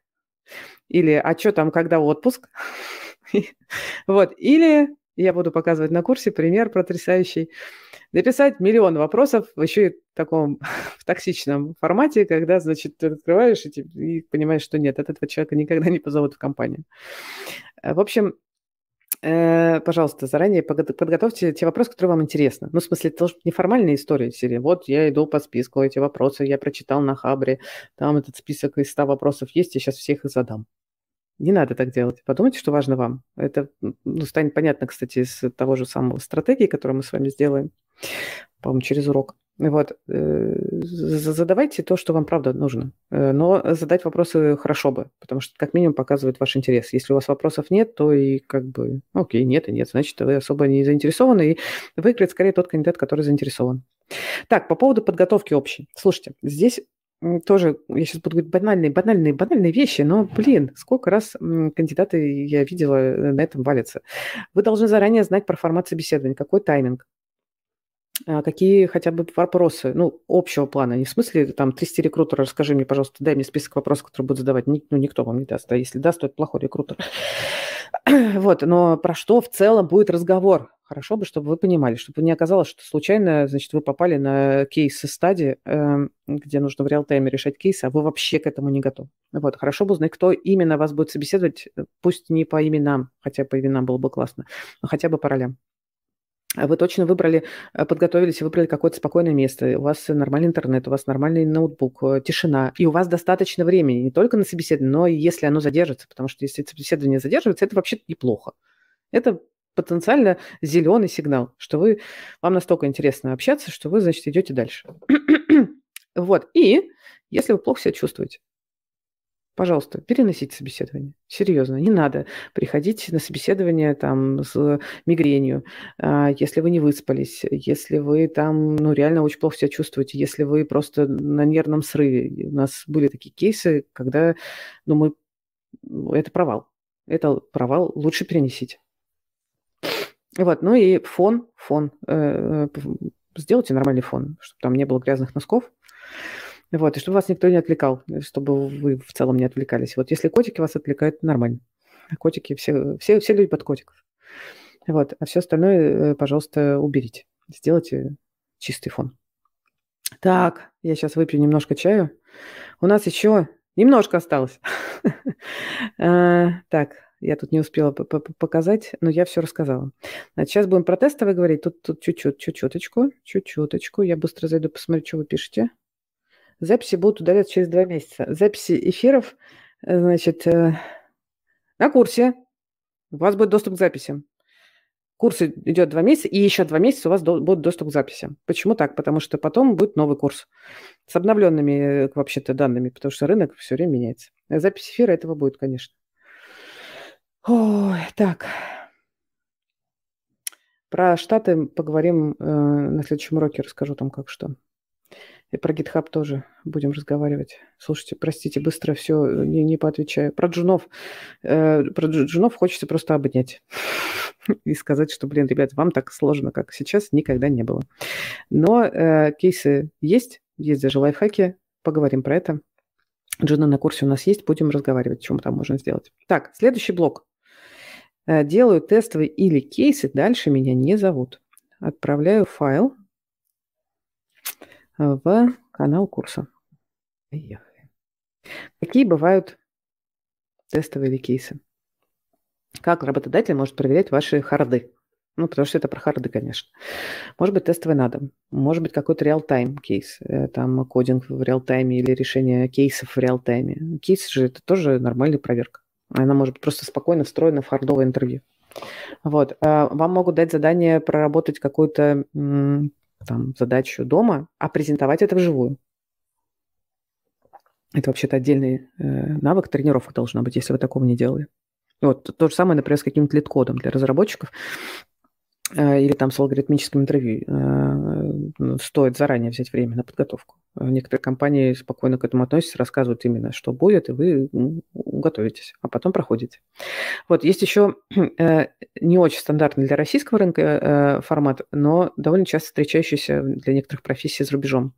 Это когда вас вводят в решение кейса в реал-тайме с как бы эмуляцией работы в команде. А, когда есть задача, есть вводные, есть команда, прям с которой можно взаимодействовать в реал-тайме. Есть ограничения по времени. Так, к такому тоже надо готовиться. Иначе велик риск того, что вы провалитесь. А с учетом того, что конверсия сейчас у всех плохая э, э, в оферы, э, каждое собеседование, каждому собеседованию лучше готовиться идеально, чтобы не тренироваться на собеседованиях. У вас их не так много, может быть, хороших собеседований. Итак, что здесь надо учесть? Во-первых, вам нужно заложить э, время и ресурсы на подготовку. Вы заранее должны узнать, сколько у вас есть времени. Какие дедлайны? Если вам дадут, дают возможность самостоятельно выбрать дедлайн, то закладывайте чуть больше времени на форс-мажоры. Лучше потом пришлете раньше, это будет в плюс, чем опоздаете. Если вы берете за тестовое, которое для вас овер, точно заложите больше времени. Если вы знаете, что вы в каких-то форматах тестового плохи, ну, например, вы плохо проходите реал-тайм кодинг, например. Э, вот, обсудите возможную альтернативу, как вы еще можете. Что еще можете сделать? Э, ну, домашнее задание, тестовое или что-то еще. Ну, как альтернативу. Это нормально обсуждать такие штуки. Вот. А если вы, кстати, задерживаете сроки, то вы, конечно, всегда должны предупреждать о переносе заранее, а не в день дедлайна. Вот, про уточняющие вопросы. Тут э, важный момент. Очень часто тестовое, особенно если мы говорим не про... Хотя для разработчиков тоже. Ну, часто, часто тестовое, которое вам дается, в него заложено специально Э, чтобы проверить, насколько вы задаете уточняющий вопрос. И если вы не задаете, ну, то есть, то есть тестовое может быть просто неполное, да, там может быть недостаточно данных вводных. А вот, и все-таки тестовое, оно немножко эмулирует, немножко, но все-таки эмулирует работу в команде. Поэтому оцените тесты, посмотрите, а, подготовьте комплексно вопросы, чтобы не бегать с одним вопросом в час. Это тоже не надо так делать. Пулом задайте себе уточняющие вопросы. Системно подойдите к этому. Задайте, кстати, вопрос по поводу критерий качества. Какой степени проработки от вас ждет, э, значит, работодатель? Это там проект на салфетке? Условный. Или это прям детально продуманный, проработанный проект? Вот. Э, вам нужно убедиться, что вы правильно поняли тестовое. В идеале написать короткий фуллап, задали уточняющие вопросы, и вот у вас, по сути, фуллап равно ТЗ. Вот, как я понял тесты, вот дедлайны, значит, вот под что я подписываюсь. Огонь. Это и есть... Э, это уже, это уже то, что, на что смотрит работодатель. И если вы этого не делаете, то выигрывать может кто-то другой, кто это делает. Невероятно важная штука, на которую многие плюют, это оформление. Вот вообще ваше тестовое можно открыть, прочитать. Оно как бы грамотно ли записано, написано, особенно если оно какое-то гуманитарное. Если нет, то минус баллов э, точно. Вот, если у вас, э, например, эм, тестовое в реал-тайме, вам надо готовиться обязательно к такому формату. Если вам нужно защищать презентацию, вам нужно проговорить ее хотя бы один раз вслух. Лучше перед аудиторией, чтобы они задали вопросы уточняющие. Вам нужно проверить, что вы укладываетесь в тайминг. Вот. Э, Э, в идеале, чтобы вы знали, перед кем вы будете защищать эту свою презентацию, этот кейс, эм, какие роли это нужно будет учесть. Вот, и э, если вы, кстати, делаете тестовые или готовите кейс на новый для вас рынок, как многие из вас, то вам надо изучить, как там принято это делать, потому что это может сильно отличаться от того, что вы представите себе в голове, какой формат, какая подача, какое оформление, как, кстати, запрашивать фидбэк после тестов. Про фидбэк сейчас будем говорить в следующем блоке. Вот, ну и еще не могла, конечно, не сказать про то, что э, ожидания от тестового тоже важны. Вы понимаете, что тестовый – это один из этапов, и он не гарантирует офер. Вы готовы потратить время на тестовое и готовы дальше к разному варианту событий. То есть тестовое это, ну, это инвестиция ваша, и она вообще ничего не гарантирует. Это как минимум вас избавит от разочарований, которые, ну, может быть, что вы сделали тест, вы потратили время, и ничего не получилось. Все, вы супер расстроились и потеряли энергию, и теперь вы в дауне и не можете, вам надо заново себя собирать, чтобы дальше двигаться. Вот э, вам нужно сначала понимать, э, э, какой у вас настрой. Так, э, э, двигаемся дальше. Осталось, правда, немного. Э, проблемная штука прохожу кучу собеседований, оффера нет. Тут сейчас тоже... Ой, я тут, простите, не показывала все, что могла. Заговорилась, извините, пожалуйста. Значит, дальше. Прохожу собеседование, оффера нет. Это про то, что вы ходите, ходите на собеседование, может быть, в одну компанию несколько собеседований, может быть, в разные. То есть рекрутера вроде как проходите, а дальше попадаете там каким-то нанимающим менеджером, какие-то разные этапы, что-то, значит, делаете, а э, оффера все нет. Что же, значит, происходит, что можно тут делать? Давайте поговорим. Я сейчас как положу. Вот. Кладу в закрытый чат. Канал. Закрытый канал. Так, что тут надо... Про что будем говорить? Надо, во-первых, понять, с какой целью вы проходите собеседование. Звучит смешно, а важно. А, какой настрой на собеседование, да. А, надо понимать, не претендуете ли вы случайно на позицию выше своих реальных скиллов. Вот, подготовились ли вы, опять же, заранее к вопросам на собеседование. Тут мы возвращаемся к э, блоку про собеседование с рекрутером.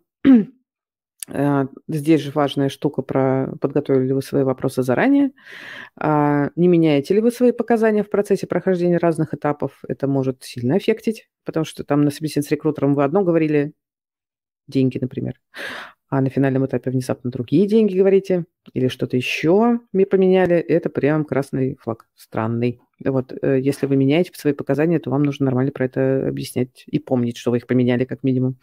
Потому что у работодателя обычно все фиксируется, у хорошего работодателя. Так, э, если вы переходите собеседование на новом рынке, я буду про это говорить э, все время, вам нужно понимать его особенности, мы про это будем говорить на курсе. Вот, и внезапно тоже такая штука, про которую не все, честно говоря, думают, что вообще-то э, э, нужно учитывать, что разные особенности прохождения собеседований у разных профиль нанимающих менеджеров. Сейчас тоже про это чуть-чуть скажу. Вот, про фидбэк. Собираете ли фидбэк? Я тут сейчас дам немножко лайфхаков. И анализ отказов. Самая важная вещь, про которую очень многие тоже забывают. Поехали. С какой целью вы проходите собеседование? Вот интересно, конечно. Прям хочется, мне прям не хватает интерактива, если честно. Мы уже полтора часа болтаем, еще, видимо, минут 20 точно будем болтать. Ну, в общем, не удержусь. Скажите мне, пожалуйста, с какой целью вы э, э, проходите собеседование? Скажите мне пару слов. Вот просто напишите мне. Мне прям правда интересно, как вы это сформулируете. Я обожаю этот вопрос. Э, э, особенно в последнее время, когда у нас... Ну ладно, потом это будет на курсе слишком много кейсов, хочется вам рассказывать, а у меня нету времени. Короче, значит, на мой взгляд, что лучшая цель, лучшая цель, с которой вы э, должны проходить собеседование, это получить офер. Даже если вы собеседуетесь не в компанию мечты. Зачем вам э, тратить время э, в, комп- э, в компанию, в которую вы не хотите получить офер? Если это так, и вы не хотите получить офер в эту компанию, то, наверное, тогда я могу предположить, что вы идете в эту компанию, чтобы потренировать собеседование. Ну тогда сделайте это собеседование лучшим. Получите офер в эту компанию. Почему нет? Лучше сидеть с несколькими офферами, чем без офферов, даже если вдруг вы не планируете их принимать.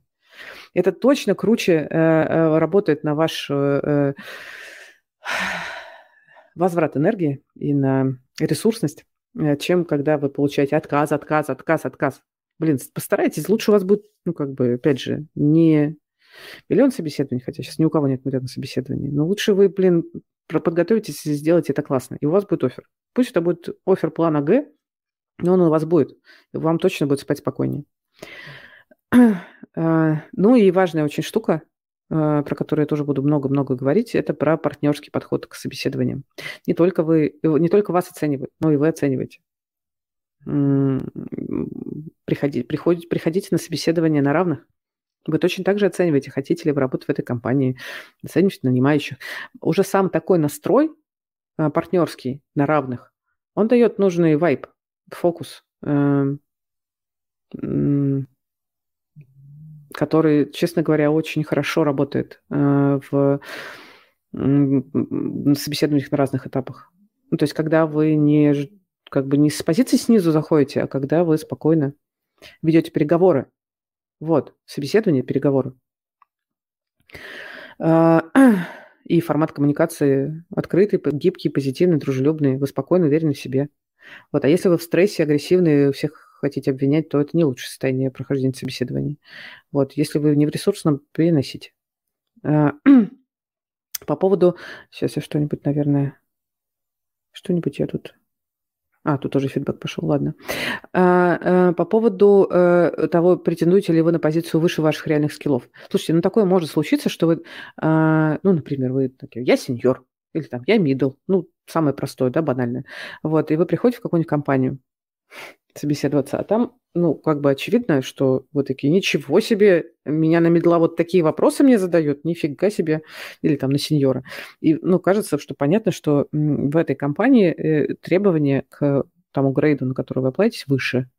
Вот, и здесь идеально, если вы в целом гибко подходите к любому развитию событий, и готовы обсуждать э, разные варианты, в том числе, может быть, э, понижение названия грейда. Ну что, ну не грейд же важен особо. Вот. Нормально, дойдите до оффера. Блин, получите офер. Э, потому что, может быть, вы на старте будете еще кривить носом от этого оффера, а потом вполне себе он вам и понравится. По разным причинам. Тоже касается денег, не обязательно грейда. В общем, много разных таких вариантов, где, если вы проявляете гибкость, ну, открыты как бы, давайте так, открыты разным вариантам развития событий. Это точно в плюс. Слушайте, по поводу вопросов к собеседованию, я даже сейчас говорить не буду, мы много говорили про это в блоке про рекрутеров. Значит, э, но цифры вы помните, про сложные проекты вы можете рассказать, а, про... А, знаете, что здесь? Я, по-моему, не написала про это в презентации. Вот, забыла. Слушайте, знаете, что классно э, э, помнить? Ну, не то, что классно помнить, то, что кандидаты бесит кандидатов очень сильно, что очень часто приходится на всех этапах собеседования опять про себя одно и то же рассказывать, да?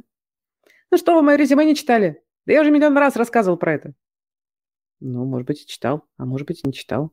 Но я хочу послушать это от тебя, скажет вам нанимающий менеджер. Потому что, ну, э, ты про себя рассказывал другому человеку, который обращал внимание на другие вещи. А я буду смотреть то, что мне важно. И как ты под меня... Простите, у меня тут коты. Ах, скоро все придут. И как ты будешь под меня подстраивать свой рассказ с учетом того, что... Вообще, как ты будешь строить коммуникацию со мной, мне интересно, скажет вам нанимающий менеджер. Вот здесь важно еще понимать, с кем именно вы говорите, потому что э, свой рассказ а, о себе, например, который с чего страшно любят все начинать, и это же не означает, что вы должны начинать рассказывать о себе, да?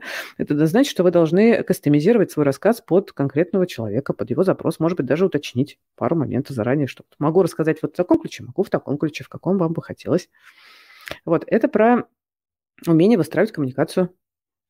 Поэтому, ну, как бы готовьтесь к тому, что вы будете рассказывать про себя много раз подряд. И это не значит, что там, значит, э, работодатели не делают домашнюю работу, не читают ваше резюме. Некоторые не читают. Некоторые не читают специально, к сожалению. Хотя там есть что почитать. Некоторые не читают специально, типа, вот я не хочу замыливать взгляд, хочу свежим взглядом посмотреть на человека. Лучше почитал, мое мнение. Но, правда, некоторые не читают. А некоторые не читают, ну, точнее, читают, но будут говорить с вами в формате, как будто бы не читал. И это нормально. Так, что еще? А, слушайте, вот тут интересная штука, по-моему, раньше я про это не говорила. Вы э, порепетировали ответы на вопросы, но при этом, знаете, что важно? Чтобы они не звучали заочно. Не отрепетировано, потому что это выглядит очень ужасно. Э, вообще классно сделать несколько макапов интервью. Макап – это тренировочное интервью. Вот, можно провести макапы с рекрутером, просто с вовлеченным каким-то знакомым, можно с карьерным консультантом, можно макап организовать с таким же профи, как вы. Э, я, кстати, придумала, что мы такую штуку будем делать внутри курса. Нигде ее не анонсировала, но вам потом расскажу. Можно с ментором, можно с преподавателем английского. Это сильно повышает вашу способность э, рассказывать про себя э, спич в любом виде, как раз профессионалам, непрофессионалам и так далее. Вот, и тренировать как раз вот эту вот неотрепетированность. То есть не, не как по писанному, а нормально разговаривать, как я сейчас с вами разговариваю. Думаете, я не тренировалась? Еще как тренировалась. Записала все, прогнала несколько раз. Но я рассказываю, я с вами разговариваю, я не читаю. Э, и кажется, надеюсь, что не выглядит, что это заучено. А, Еще важная штука, конечно, подготовиться а, не только к хардам или там к, вопросам про харды или к вопросам про ваш опыт, но и про софты. Там есть нюансы, типа вопросов. Это, ну, обычно это как бы всегда общая какая-то штука. Ну, э, в смысле, спрашивают и в том числе и про опыт, но с фокусом на софты. Вот. Э, э, типичных, ну, прям можно открыть погуглить, какие вопросы задаются по софты, и просто потренироваться прямо сейчас. Вот не ждать, пока у нас там будет урок про это. вот, и если вы не знаете ответ на вопрос, пожалуйста, не лейте воду. Не надо говорить, э, а если бы у рыбы были блохи, то тогда бы там у нее была бы шерсть или что там, как там в том анекдоте. Просто говорите спокойно, я не знаю ответ на этот вопрос, к сожалению, но я сейчас попробую порассуждать. Вот, что хочет слышать от вас работодатель на самом-то деле. Вот, значит, про э, вопросы компании я уже говорила готовите эти вопросы, и они должны быть искренними, а не заученными. Про это говорили. Вы не меняете показаний в процессе прохождения разных этапов. И если меняете, то нормально, аргументированно объясняйте, почему так. Вот, если вы собеседуетесь на новом для вас рынке, то, блин, постарайтесь, изучите заранее, чтобы не тратить э, свое же время зря, э, чтобы не проваливать собеседование, изучите, как вообще на этом рынке принято. Оценивать харды, оценивать софты, какой смолток принят, есть ли особенности культурного менталитета. Мы будем говорить про это на курсе. Если у вас есть возможность уже сейчас пойти к знакомым, которые на этом рынке есть, или там почитать, посмотреть э, на Ютубе, что пишут, что говорят, это точно полезно. Ну, надо это делать. Вот, а английский, вот кто-то из э, учеников курса сегодня писал в чате у нас, что вот, э, значит, учится проходить собеседование на английском. Ну, конечно, ну, конечно, вы должны уверенно себя чувствовать, ну, потому что базово э, будут выбирать, э, в том числе по критерию, насколько вас, вы понимаете, вас понимают. насколько вы легко говорите. Да, вы, может быть, сколько угодно классный профессионал сейчас, но если э, вас не могут понять в команде, то вас не выберут. А по поводу особенностей собеседования с разными ролями у работодателя я сейчас не буду останавливаться на этом очень много, в смысле вообще не буду останавливаться, но там есть тоже интересные нюансы. Э, на самом деле хорошо бы подумать про, э, про них. Э, мы будем говорить на курсе, сори, про то, в чем отличается интервью с фаундером, что на самом деле хочет видеть фаундер или там SEO, вот как готовиться к интервью с командой и другими всякими ребятами. Где-то тут у меня это было. Ага, фидбэк. Давайте поговорим про фидбэк и анализ отказов. Собираете ли вы фидбэк вообще? А, тут э, такая штука. Во-первых, э, посмотрите нашу статью. Мы недавно выпускали статью про то, как стоит запрашивать фидбэк после собеседования, там прям с примерами формулировок. Вот. Вообще, э, лайфхак, э, обознач, обозначайте заранее рекрутеру, нанимающему менеджеру, что вам вообще-то важен фидбэк. Очень хотелось бы его получить. Не ультимативная серия, я вообще-то ожидаю, чтобы вы мне дали фидбэк, а ну, нормально, по-человечески, что мне очень бы хотелось получить от вас фидбэк, мне импонирует ваша компания. Вот, можно и круто было бы запрашивать фидбэк прямо в конце собеседования. Это вообще идеально. Там, Спасибо большое, мы классно поговорили, мне очень понравилось вот это и вот это.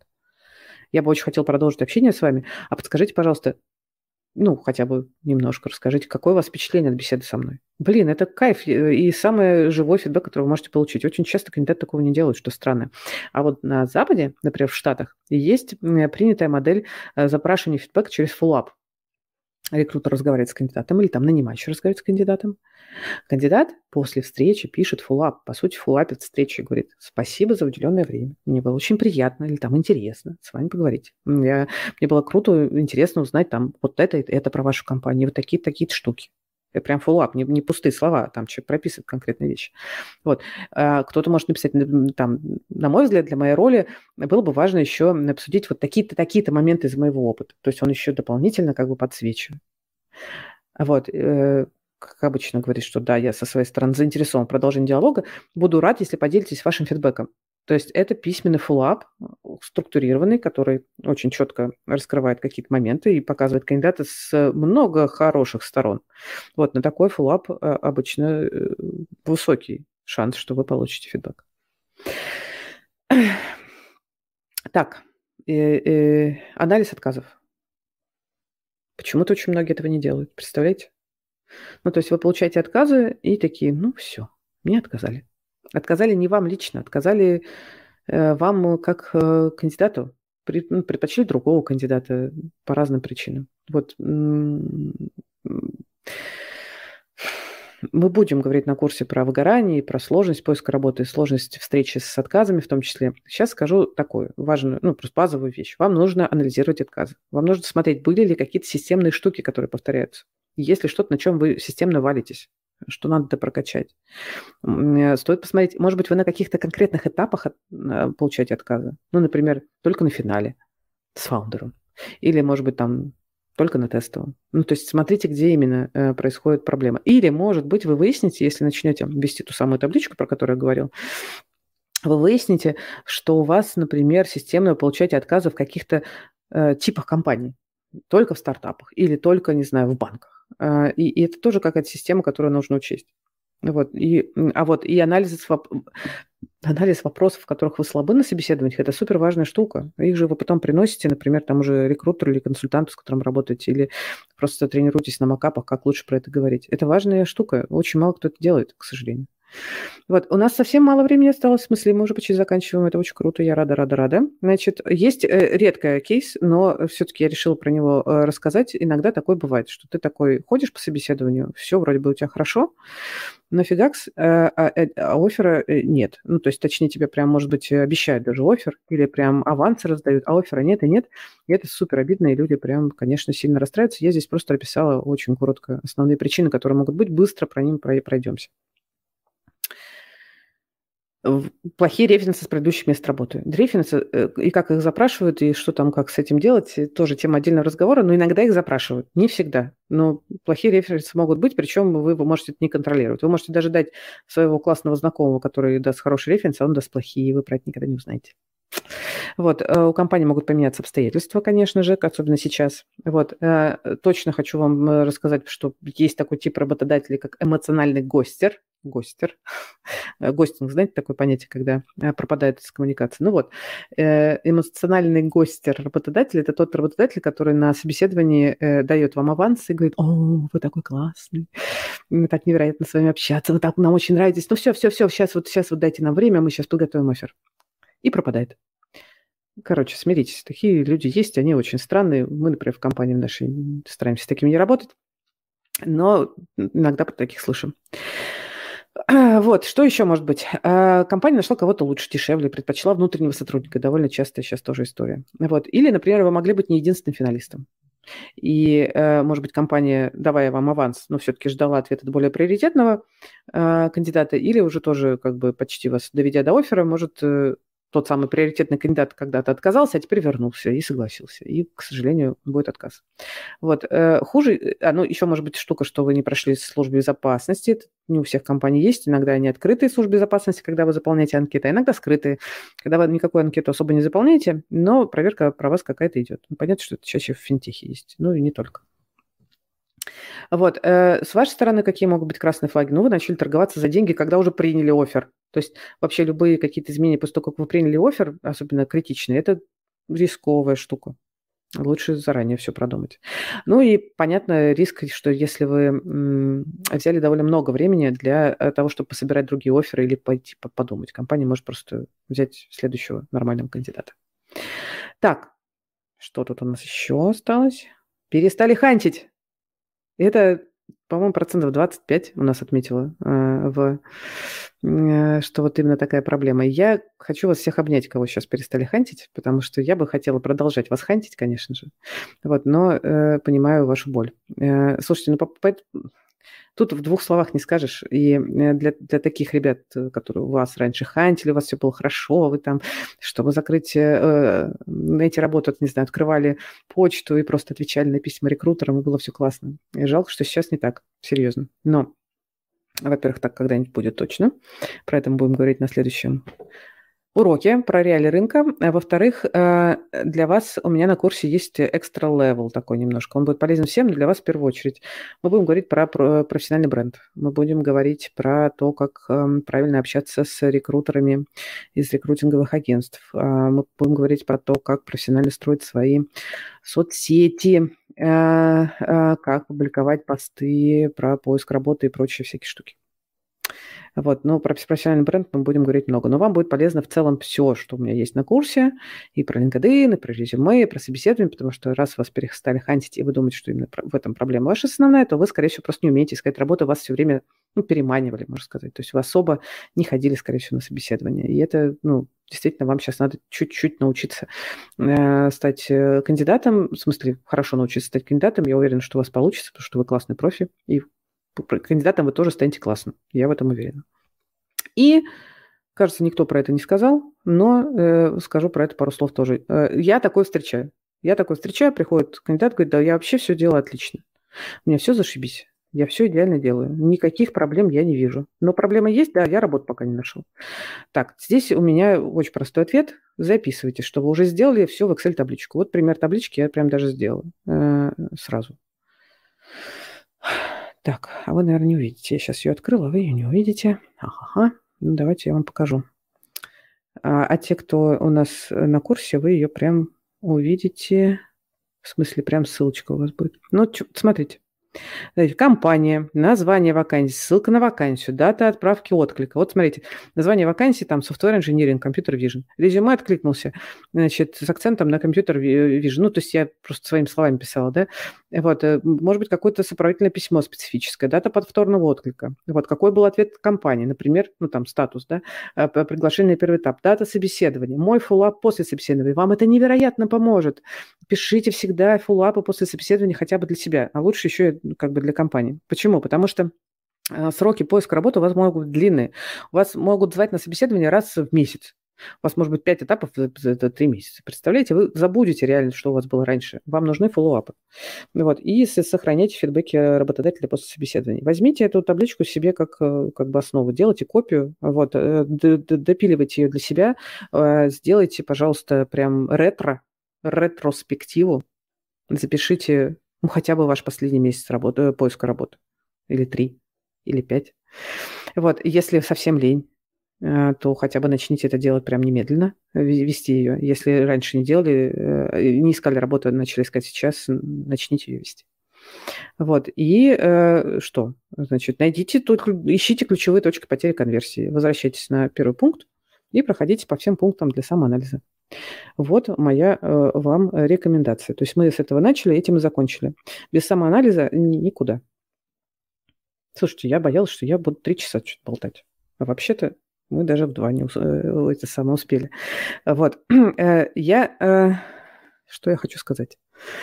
Я хочу сказать, что если кто-то не купил курс, но сейчас меня послушал и решил купить курс, то, пожалуйста, покупайте сегодня, потому что у нас пока спеццена действует 12 тысяч рублей, потом будет 16.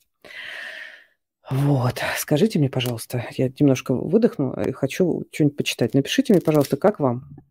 Э, я сейчас эксперимент сделала. Я такого не планировала, честно говоря, на курсе делать. Давайте как бы фреймворк с, ответ, с вопросами.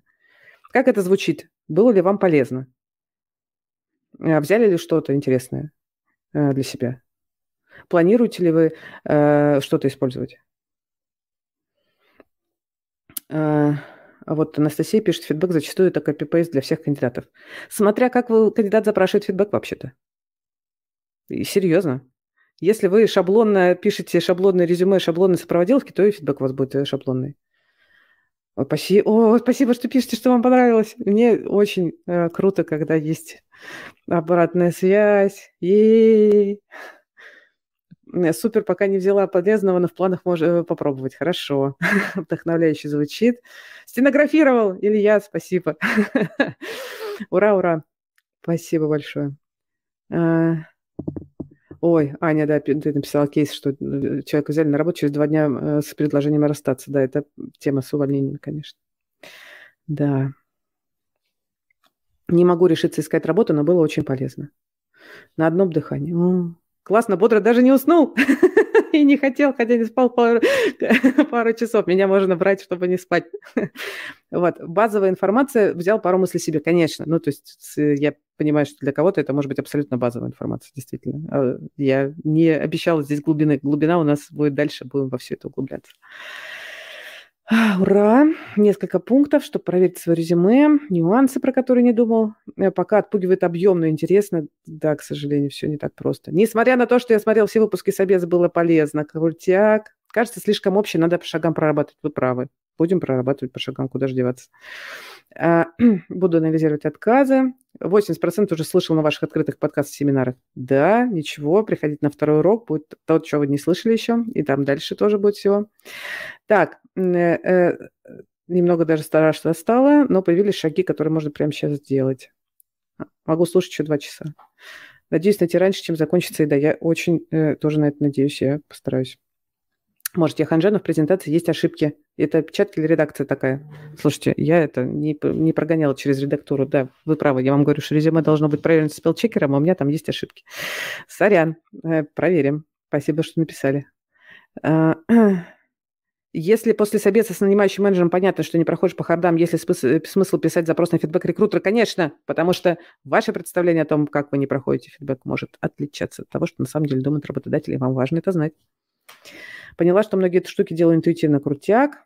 Хотелось бы, чтобы в каждом вопросе вы добавляли немного примеров с джунами. Слушайте, я буду про это делать. Э, обязательно э, у нас есть целый куча джунов э, на курсе, там процентов, по-моему, 7 или 10 у нас джунов. Я буду про это блог... Я буду давать блог для джунов, я буду давать блог для свитчеров, я буду давать блог для опытных профи, которые не умеют искать работу, у них раз с разных ракурсов смотреть.